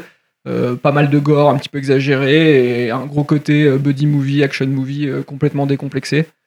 Donc ça c'est le ton du jeu. Côté scénario, euh, pas de place à la finesse. hein. Il y a des méchants, ils s'appellent les locustes. Il va falloir aller les, les chercher euh, sous la terre pour leur péter le cul avant Parce qu'ils qu'ils sont méchants. Avant qu'ils finissent de, de- de détruire le peu d'humanité qui reste sur Terre. Alors ça, je sais pas si c'est une suite de- du coup du premier. Ça doit être narrativement on très est- complexe le lore de Gears On of est War. toujours dans l'idée, voilà, les locustes sont en face, ils sont méchants, c'est la guerre entre les deux, et euh, Voilà, donc on est des bourrins, il va falloir les péter des locustes. Euh, Donc concrètement, le jeu voilà, va enchaîner des phases de, de cover shooter, qui était quand même un genre euh, pas mal en, vague, en vogue pardon, à l'époque, euh, dans des niveaux qui sont des couloirs, euh, qui donnent presque même parfois l'impression, j'ai trouvé, d'être face à un, un rail shooter. J'avais presque l'impression des fois d'être dans House of the Dead, euh, tant le rythme avec lequel tout euh, s'enchaîne euh, est assez dingue. Quoi. Et là où en fait ça devient très intéressant, c'est que bah, là où justement on pouvait s'attendre à quelque chose de très répétitif, et comme je l'ai dit fondamentalement c'est le cas, hein, c'est un cover shooter, et ben le jeu va venir constamment insérer des petits twists dans la formule cover TPS pour briser en fait cette monoto- monotonie. Et, euh, et ça fonctionne euh, à mort, quoi. C'est-à-dire qu'il va y avoir euh, tantôt un niveau où on sera euh, à visibilité réduite, tantôt des ennemis qui explosent, il va falloir les, les arrêter avant qu'ils nous approchent, tantôt sous une pluie de verre qui euh, va falloir s'abriter en passant de cover en cover, enfin plein de petites phases comme ça jusqu'à des phases improbables vers la fin du jeu où on est en véhicule ou même sur un dos d'une bestiole qui rappellera des shooters, à la, enfin des, des shoot 'em up à la Panzer Dragoon qu'on a cité Ouais. déjà tout à l'heure. Donc voilà, c'est vraiment un jeu où chaque niveau a une idée et surtout chaque, euh, chaque idée est jamais surexploitée en fait parce que les séquences de jeu sont super courtes. Du coup, ça donne vraiment un rythme qui est, super maîtrisé et qui passe, euh, qui passe super bien quoi. Donc à, côté de ça, il y a plein de bonnes idées euh, côté gameplay, donc une variété d'armes qui, qui est suffisante pour qu'on s'amuse pendant les phases de, de shoot, un système de cover qui est efficace, un système de recharge d'armes qui est assez rigolo puisque quand tu recharges une arme, et tu vas le faire assez souvent, tu as une jauge qui se remplit et quand tu appuies un moment réduit de cette jauge, bah, tu vas remplir instantanément ton arme et inversement si tu te plantes, et ben, ça va te faire perdre un peu de temps. Donc ça plein de petits trucs comme ça qui font que ça t'occupe et que tu vois pas le temps passer quoi. Euh, donc voilà et surtout bah, c'est débilement fun ce jeu quoi. C'est que- c'est, euh, donc à, jouer en VF hein, parce que ça renforce euh, ça renforce bien le, côté nanar. Est-ce que c'est dans un même, es- un même esprit qu'un Serious Sam, par exemple? Ça pourrait je pense. Je Dans connais pas trop sérieux Sam mais c'est euh, Serious- un peu différent. Mais... En fait, Serious Sam, c'est vraiment. Qui est le euh, jeu débile euh, C'est un jeu débile, mais en fait qui prend, un euh, qui prend vraiment le parti pris de l'humour. Là, c'est plus, on va te faire quelque chose de très sérieux comme un gros actionneur des années avec du 80-90. second degré derrière. Sauf que toutes les répliques et toutes les situations vont être tellement débiles que tu vas, toi, tu vas pas réussir à prendre le truc au sérieux. Les concepteurs, ils le savent très bien qu'ils font un truc qui est pas sérieux, mais ils le Mm. font sérieusement. ils vont à fond. Il y a des scènes d'émotion qui vont émouvoir personne. Et si c'est tellement drôle de voir un mec qui est aussi large que haut euh, s'émouvoir de, de moments euh, tire-larmes euh, à souhait, mais qui sont. Enfin, c'est du, ouais, c'est du 35e degré. C'est, enfin, c'est vraiment, comme je disais, débilement fun. Et il y a des moments cultes et à crever de rire euh, comme ça. Voilà, c'est, dur de dire plus de choses sur Gears of War il 2 y a quand pas- tu joues en 2017. Euh, peut-être la question, c'est est-ce que ça passe bien maintenant? Oui. Ça a un peu vieilli techniquement. Ça a méchamment vieilli plus trop habitué même au alors que- 720p. Mais les intentions du jeu, je trouve qu'elles restent Mm. euh, super claires. Et euh, voilà, quoi, tu le prends vraiment pour ce qu'il est. Et pour ce qu'il est, euh, ça passe très très bien. Quoi. Et donc c'est l'épisode 2, et pourquoi est-ce que tu as recommandé le 2 et pas le 1, le 3 ou le 4 Alors, Il me semble qu'il y en a euh, 4. hein. Justement, en fait, euh, Ludo a dit exactement ce que je voulais qu'il repère dans ce jeu. euh, parce que notamment, notamment quand on a parlé de euh, quand on a parlé de Mass Effect et globalement à chaque fois qu'on parlait de, de TPS le, pre- le, le principal truc qui revenait avec toi c'était le côté répétitif et le, le côté manque de variété. Et on faisait la même chose du début à la fin. Ce qui est le cas dans Mass Effect. qui est le cas dans, euh, ce qui est le cas dans Mass Effect je suis d'accord avec ça. Or Gears of War 2 fait un effort particulier euh, et très soigné pour en euh, te varier les situations en permanence. Ça reste un TPS c'est tout le temps avec les mêmes armes qui traînent etc Euh, les règles sont toujours les mêmes mais dans la variation des situations ils vont réussir à te renouveler le, le jeu en permanence et euh, je le trouve très très honorable Ah, sur ce c'est, point de c'est vue-là. assez surprenant parce que vraiment au début tu t'attends à quelque chose de très lassant et tu te rends chaque petite scène, soit par le décor, soit par ses ajustements, que ça passe bien et surtout ça, ça dure pas longtemps quoi. Dans un jeu, quand on t'introduit une mécanique de gameplay, je trouve maintenant on a tendance à te l'user jusqu'à ce que tu l'aies compris par cœur et on te la ressort à chaque fois euh, de manière pas subtile. Bah là finalement tu l'as pendant un petit moment puis on passe à autre chose. Hop, action. Et tout est ultra rythmé et ça passe, euh, ça passe super rem- bien. il est rempli d'idées, euh, les, euh, tout le travail sur les impacts, etc., sur la, la lourdeur des persos est super bien rendu. Gears, c'est quand même la série qui, qui a réinventé le TPS. Sais, ça a été, de toute façon, la génération euh, PS360 a réinventé le FPS d'un côté, a réinventé le TPS avec Gears, a réinventé d'autres trucs, le, le RPG notamment avec les Mass Effect. Et euh, Gears, c'est vraiment le, euh, les fondateurs des règles du TPS à couverture qui ont été repris, mais par tout le monde après. Quoi. Après, pourquoi peut-être c'est- ça marche aussi bien? C'est peut-être parce que derrière, t'as les mecs qui maîtrisent leur moteur sur le bout des doigts. Quoi. Ah, je pense qu'ils peuvent se permettre n'importe quelle folie. T'as des fois, tu Mm. sens que ça reste sur la même base, mais ça part complètement dans un autre délire. Bah, tu vois, des phases de shoot, typiquement. euh, Et puis surtout, il, il- il maîtrise les jeux de shoot. hein. Enfin, je veux dire, Ouais, c'est ouais, pas- bien sûr, Même ouais. si c'est un TPS, euh, sur Il le faut quand principe, même arriver à renouveler qui- des situations dans un jeu de shoot où t'as un scénario con. euh, c'est- c'est- je pense Ouais, que c'était pas, c'était pas un pari facile et vraiment euh, réussi au la main. Quoi. Ah, voilà, c'est très maîtrisé, c'est euh, c'est très fun, les, les dialogues sont complètement débiles et c'est toujours rigolo. Euh, mais voilà, le 2, c'est surtout pour, euh, pour cette recherche de variété euh, qui me semblait intéressant de le, de le recommander à Ludo. D'accord. Et du coup, Ludo, tu le recommanderas à deux personnes euh, qui l'ont jamais fait. Moi, par exemple, j'ai jamais fait. C'est vrai que. Tu veux que je te recommande du coup Garden of Mars Voilà, c'est ça Et que on en parle au prochain On en parle. Non, non, mais c'est un truc qui m'a jamais attiré parce que les TPS à cover, par principe, ça me débecte un peu. Mais je- c'est vrai que je, je suis assez curieux de voir du coup, puisque t'as as, l'air. Après, c'est un genre euh, qui a été introduit pour faire du jeu d'action spectacle, mais euh, à la Uncharted, à la, euh, qui n'avait pas forcément euh, tous ses intérêts du côté gameplay. Là, Ouais. clairement, je trouve qu'il y a quelque chose. C'est un jeu de gameplay c'est celui-là. un jeu de gameplay, ouais, voilà. D'accord. Donc c'est voilà, je pense, ça a vieilli quand même, mine de rien. Je pense que t'aurais mal de jouer un shooter à la manette, quoi. Quoi qu'il arrive, ça, ça va te faire. euh, Ah oui, c'est vrai que c'est exclu. euh, Ça se joue comme ça, ouais. Donc Ouais. au début, c'est un peu, faut s'y refaire, quoi. D'accord. C'est dommage d'ailleurs que ce jeu n'ait pas un- eu un, j'allais dire un remaster, mais même un portage PC. Surtout que ce serait assez simple. Ouais, voilà, juste pour, la- y euh, jouer dans des bonnes conditions. Alors peut-être à la souris, ça pèterait le jeu, mais en tout cas, dans d'un point de vue euh, résolution, ce genre de choses, ça, ça Ben, passerait en- bien sur le. En soi, le premier a eu son remaster il n'y a pas très longtemps. Ouais, euh, Sur PC sur, Notamment sur PC aussi. ouais, Donc voilà, on n'est pas à l'abri qu'ils décident de refaire le 2 et le 3. ouais. Voilà. Donc voilà, non, assez content. euh, donc euh, je te remercie euh, pour cette recommandation. Et que vas-tu recommander à Ah, qui alors à qui? Bah, Du coup, je vais essayer de t'éviter euh, la plaie de toujours devoir recommander un jeu à Yannick, parce que je vais Ouais, essayer de me lancer récent, dans, une recommandation pour Yannick, histoire de, de brasser un peu les rôles aussi. Euh, donc, je tente un, truc. hein. J'ai des séries de propositions. Si jamais ça te plaît pas, on peut toujours négocier, mais je vais, en- je vais les distiller qu'une à une. La première, c'est pourquoi t'es un mec qui m'a semblé t'aimais t'attacher quand même au personnage et faire partie d'un crew, tu vois. Donc euh, Mass Effect, euh, Persona, ça t'a plu. Donc je me suis dit que dans un registre un peu différent, pourquoi pas te faire essayer euh, un épisode de Fire Emblem sur 3DS. Ah, ça peut être kiffant ça. D'accord, c'était un ah, ça peut être j'ai eu euh, donc, ça va être super. je te propose, si ça t'intéresse, qu'on en discute en off sur lequel est peut-être le plus à propos, parce que ça va pas être très inté- intéressant, mais t'as le choix entre Awakenings ou les deux versions de, de Fates. D'accord. ça, je te dirai un peu les- euh, lequel. euh, Mais oui, bah, c'est un, gestion de une- jeu de construction de, de couple, donc ça peut être rigolo en effet. Voilà, je sais que tu peux aimer ça. Après, c'est un jeu qui est un peu long, peut-être, donc Ouais, c'est peut-être plus pas la ça, c'est bonne la longueur période. qui va être compliquée parce qu'actuellement le programme est plutôt chargé. Voilà. Mais, tu prends Ok. Euh, ouais, on va prendre ça. Donc j'ai la 3DS euh, qui, est, qui est- qui est ready. Ok, parfait. Impeccable. Et c'est quoi les autres Tu veux pas dire? Moi, je suis Ah non, curieux. non, non, je garde mes munitions, t'es ouf. si je peux me retrouver à recommander d'autres jeux à Yannick, c'est précieux. Hein. Après, tu à moins que t'aies main. un trup plus court, peut-être pour les périodes, euh, mais sinon Fire Emblem ça passe. Non, mais si tu prends, moi ça me va, hein, même si tu vas pas. Que- Ah, J'ai entendu juste un hit. Ça fait, ça fait plaisir d'avoir de la féminité dans ce podcast. Eh ben ok, eh ben ok, euh, voilà.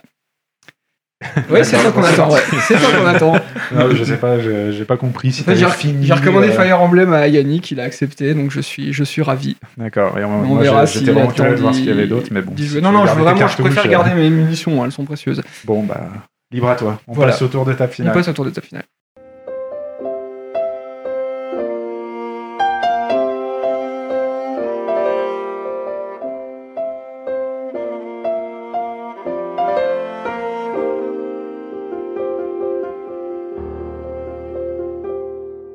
C'est le tour de table.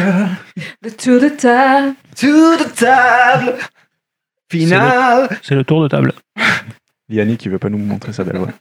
voilà, donc sur une idée pourrie de Mimi, on a décidé de faire un, un jingle improvisé sur, sur cette rubrique. Merci Mimi. meilleur Je pense que c'est le meilleur moment le meilleur de, moment de de tout le podcast. émission de- Euh, 9 épisodes et c'était le climax.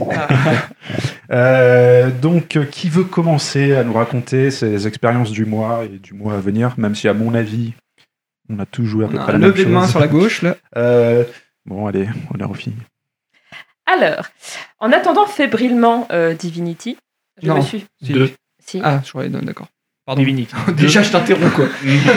Voilà. non, c'est pas ça que t'attendais. Crois-moi. Euh, Qu'est-ce que je dis, Ludo Ouais, T'allais dire assassin, mais pardon. Et tu comprendras qu'on peut pas parler de Divinity autour de ta finale. Donc, vu que. Oui, apparemment, ouais. Donc, à un moment donné, avant qu'il sorte Divinity, et il me fallait un jeu. Donc, j'ai fait une petite cinquantaine d'heures sur Rogue Legacy, que j'avais jamais fait. Très bien. Ouh, excellent choix. bien. Euh, donc j'attends les roguelikes et il était dans ma liste Steam depuis un petit moment et je me suis dit why not? Parce que je parle anglais aussi. Et Contrairement à- contrairement à d'autres. Contrairement à voilà, on, on citera pas. l'éditorien. Et euh, bah, j'ai kiffé quoi, voilà. J'ai fait trois euh, New Game Plus et puis je me suis dit bon allez. Ouais, parce que euh, c'est 50 peut-être temps heures pour Rogue. Legacy, c'est pas mal. Hein. C'est pas mal. C'est- Ah. l'ai fini en 35. Ouais, c'est une trentaine d'heures. euh. Ok, Je pense que je- je pense que ça va, les le 100. kiki meter. euh. Non, non, mais. Ah, c'est pas- Tu- T'as tu- fait des New Game Plus, tu l'as dit, on n'a pas 50 fait des New Game Plus. euh, Euh, en fait, c'est- T'as fait le New Game Plus, toi Ah non, non, je l'ai Ah, fini au- d'accord, bien avant. Mais en fait, le Ah, but c'était de finir euh, le château, euh, toutes les améliorations. Voilà, Ah, D'accord, j'ai pas fait fait. ça. Moi Voilà. j'ai fini à la fin, de- enfin en 35 heures, j'ai Non, tué non. le boss. euh, Donc voilà. euh, oui, donc à la fin de la première fin, il me restait encore des améliorations. Donc j'ai fait. New Game 1, puis 2, puis 3 et là. Bah, bravo le Kiki Meter. Voilà, c'est moi qui est la plus grosse. Complétionniste. Et donc après, euh, j'ai joué à Divinity, donc je crois que tout le monde le sait. Et donc là, je suis sur euh, Assassin's Creed Origins, l'Égypte, les pharaons. Voilà. On Euh, aurait appris que l'Égypte c'était très sexuel. C'est toi qui double Cléopâtre en VF d'ailleurs. Les gens qui ne savent fait. pas. euh, Et donc euh, j'y joue de manière sympathique. euh, et puis après celui-là, j'ai déjà prévu de continuer, euh, enfin de faire la suite de l'ombre du Mordor. D'accord. Qui a été assez mal accueilli. euh, je crois que c'est, il a un problème avec son modèle économique. C'est ça. En fait, c'est uniquement pour le modèle économique. Sinon, ça a l'air pas dégueulasse en c'est- fait. Ouais, j'ai pas trop suivi. L'ombre du Mordor était très sympa. Donc du coup, j'ai bien envie d'essayer celui-ci avec ses petites améliorations de forteresse et tout, et tout ceci, tout. D'accord. Tu vas payer? Je vais le télécharger illégalement. euh, Non, Tu vas payer pour les caisses? Ah. pour, les, pour les loot box? Ah non, certainement pas, non. D'accord. Il me semble que c'est ça le. le... Oui, le C'est- problème c'est comme, mais sur la euh, toute fin du jeu en fait. Ouais, d'accord. Ok, non, bah ça, je... D'accord. Très bien. Voilà, c'est fini le tour de table. C'est fini. Eh ben, un programme, ma foi, fort chargé. Ludo. Ah ok, euh, bah écoute c'est simple moi parce que hein, j'ai eu le temps de rien, rien jouer à part euh, Gears of Force 2 et, euh, et Divinity, ça m'a pris déjà beaucoup de temps donc si j'avance Persona 5 en pointillé que j'ai toujours pas fini et euh, je garde ma critique pour cette partie quand je l'aurai fini terminé, ouais. et sinon bah pareil comme Mimi j'ai attaqué Assassin's Creed que je joue, comment t'as dit Sympathiquement. Sympathiquement tu C'est vois sympa, c'est c'est l'Égypte, c'est le sud, les pharaons, tout ça. hein. Les dromadaires. les dromadaires, les chameaux. Elle l'a pas dit exactement. comme Pastaga. ça, c'était un Si je l'ai dit plus comme ça. Ça m'a semblé, moi. L'Égypte, les pharaons. Donc voilà, on en parlera la prochaine fois probablement. Donc je ne m'étends pas, c'était. D'accord. Euh. Yannick, tu vas pas trop t'étendre non plus, j'imagine. Euh, Eh bah, non, si. si, si, si, si, je Ah, peux m'étendre, je peux étendre parce qu'en fait, partout. j'aime, m'étendre.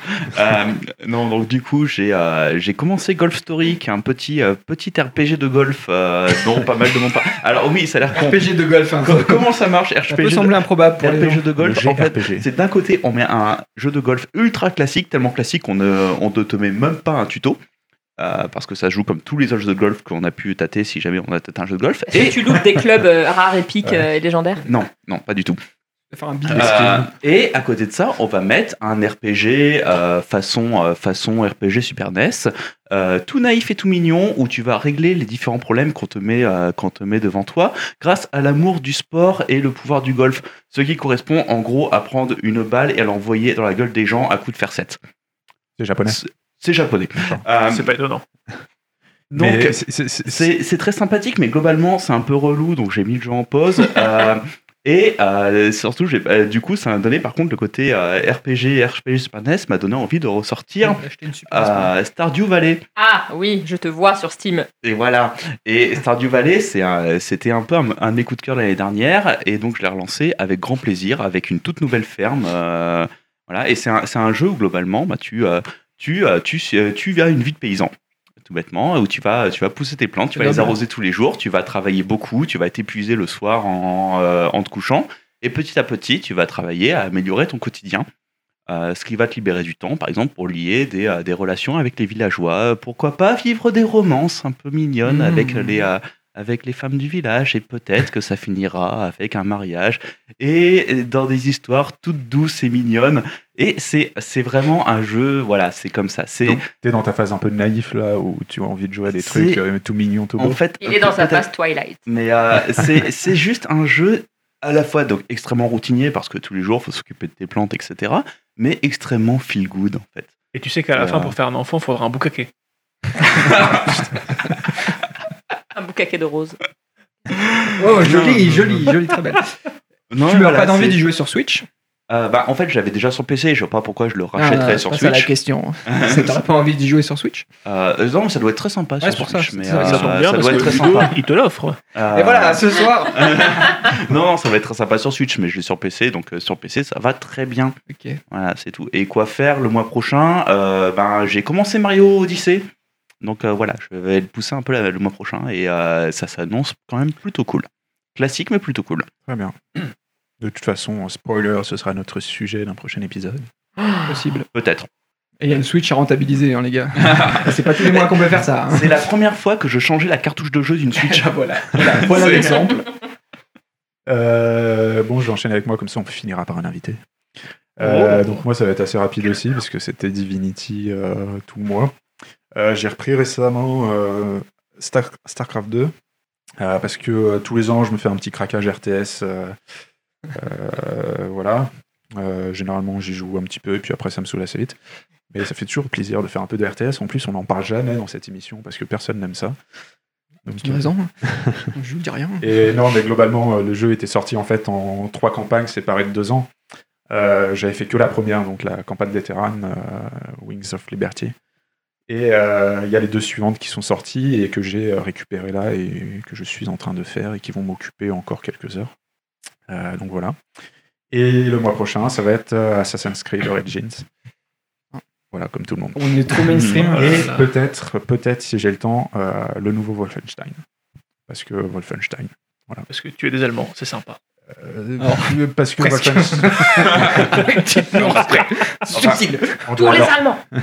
D'accord, les mais enfin, tuer globalement, ça reste pas très sympa. Au cas où. Après, Oui. voilà, c'est des nazis, on peut, certes. Mais Lui, il joue au golf et il plante des fleurs. donc, Ouais. euh, Voilà. Et moi, de l'autre côté, je tue des nazis. Chacun sa passion. Tout à fait. Euh, voilà, Giulio, on finit par toi. Et bah alors, tu vois, moi, pas comme tout le monde, je ne jouerai pas à Assassin's Creed. Mais commençons Oh, par le déjà rebelle. ce à quoi j'ai déjà joué.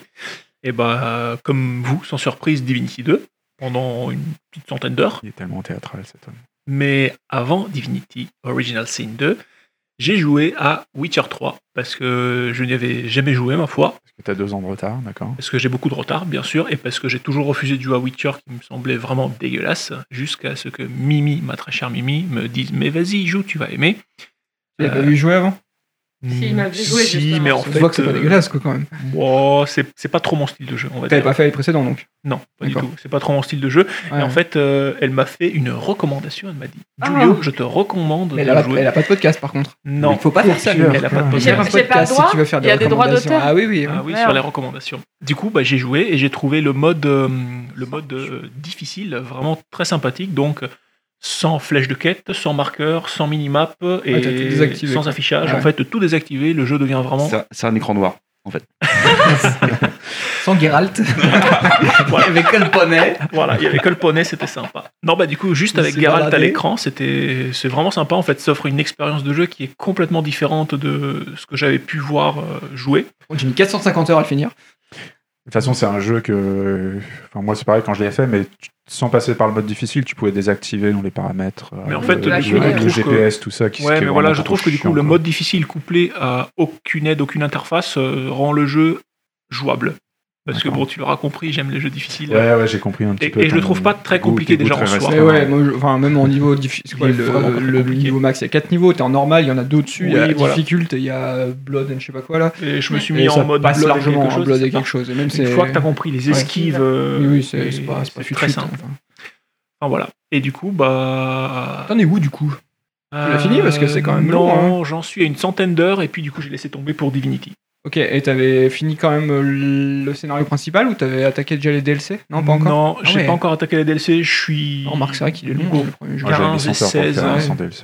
Mais le, le problème, en fait, c'est que je trouve que comme dans tous les jeux, euh, comme euh, tu appelais Horizon, donc dans les jeux Theme Park, Même si Witcher est un peu bâtard sur ce principe ouais, mais il a quand même une orientation Theme Park. En fait, je me suis beaucoup, beaucoup attaché au, au jeu de cartes, au Gwent, qui Que finalement. tu détestais quand même au départ. T'as dit jamais j'y jouerai. hein. Moi, sûr. fan de Magic, jamais. Moi, vivant, mais jamais que le finalement, en fait, te prend énormément de place euh, dans mes parties de Witcher. Mais le système de Gwent est assez cool, quoi.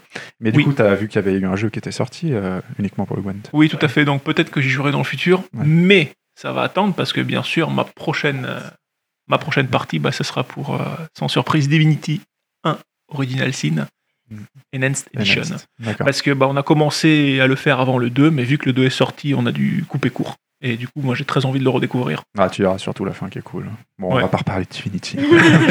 Voilà, c'est pas parti, grave. les points positifs et les points négatifs.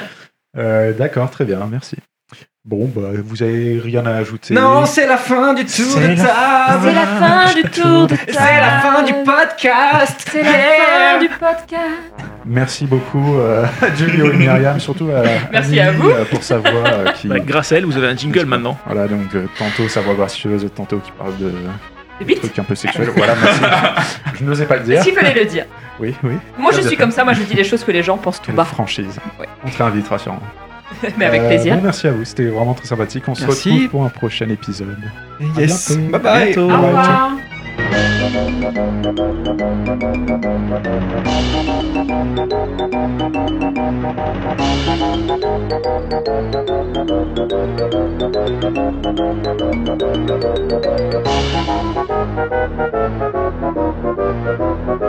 Thank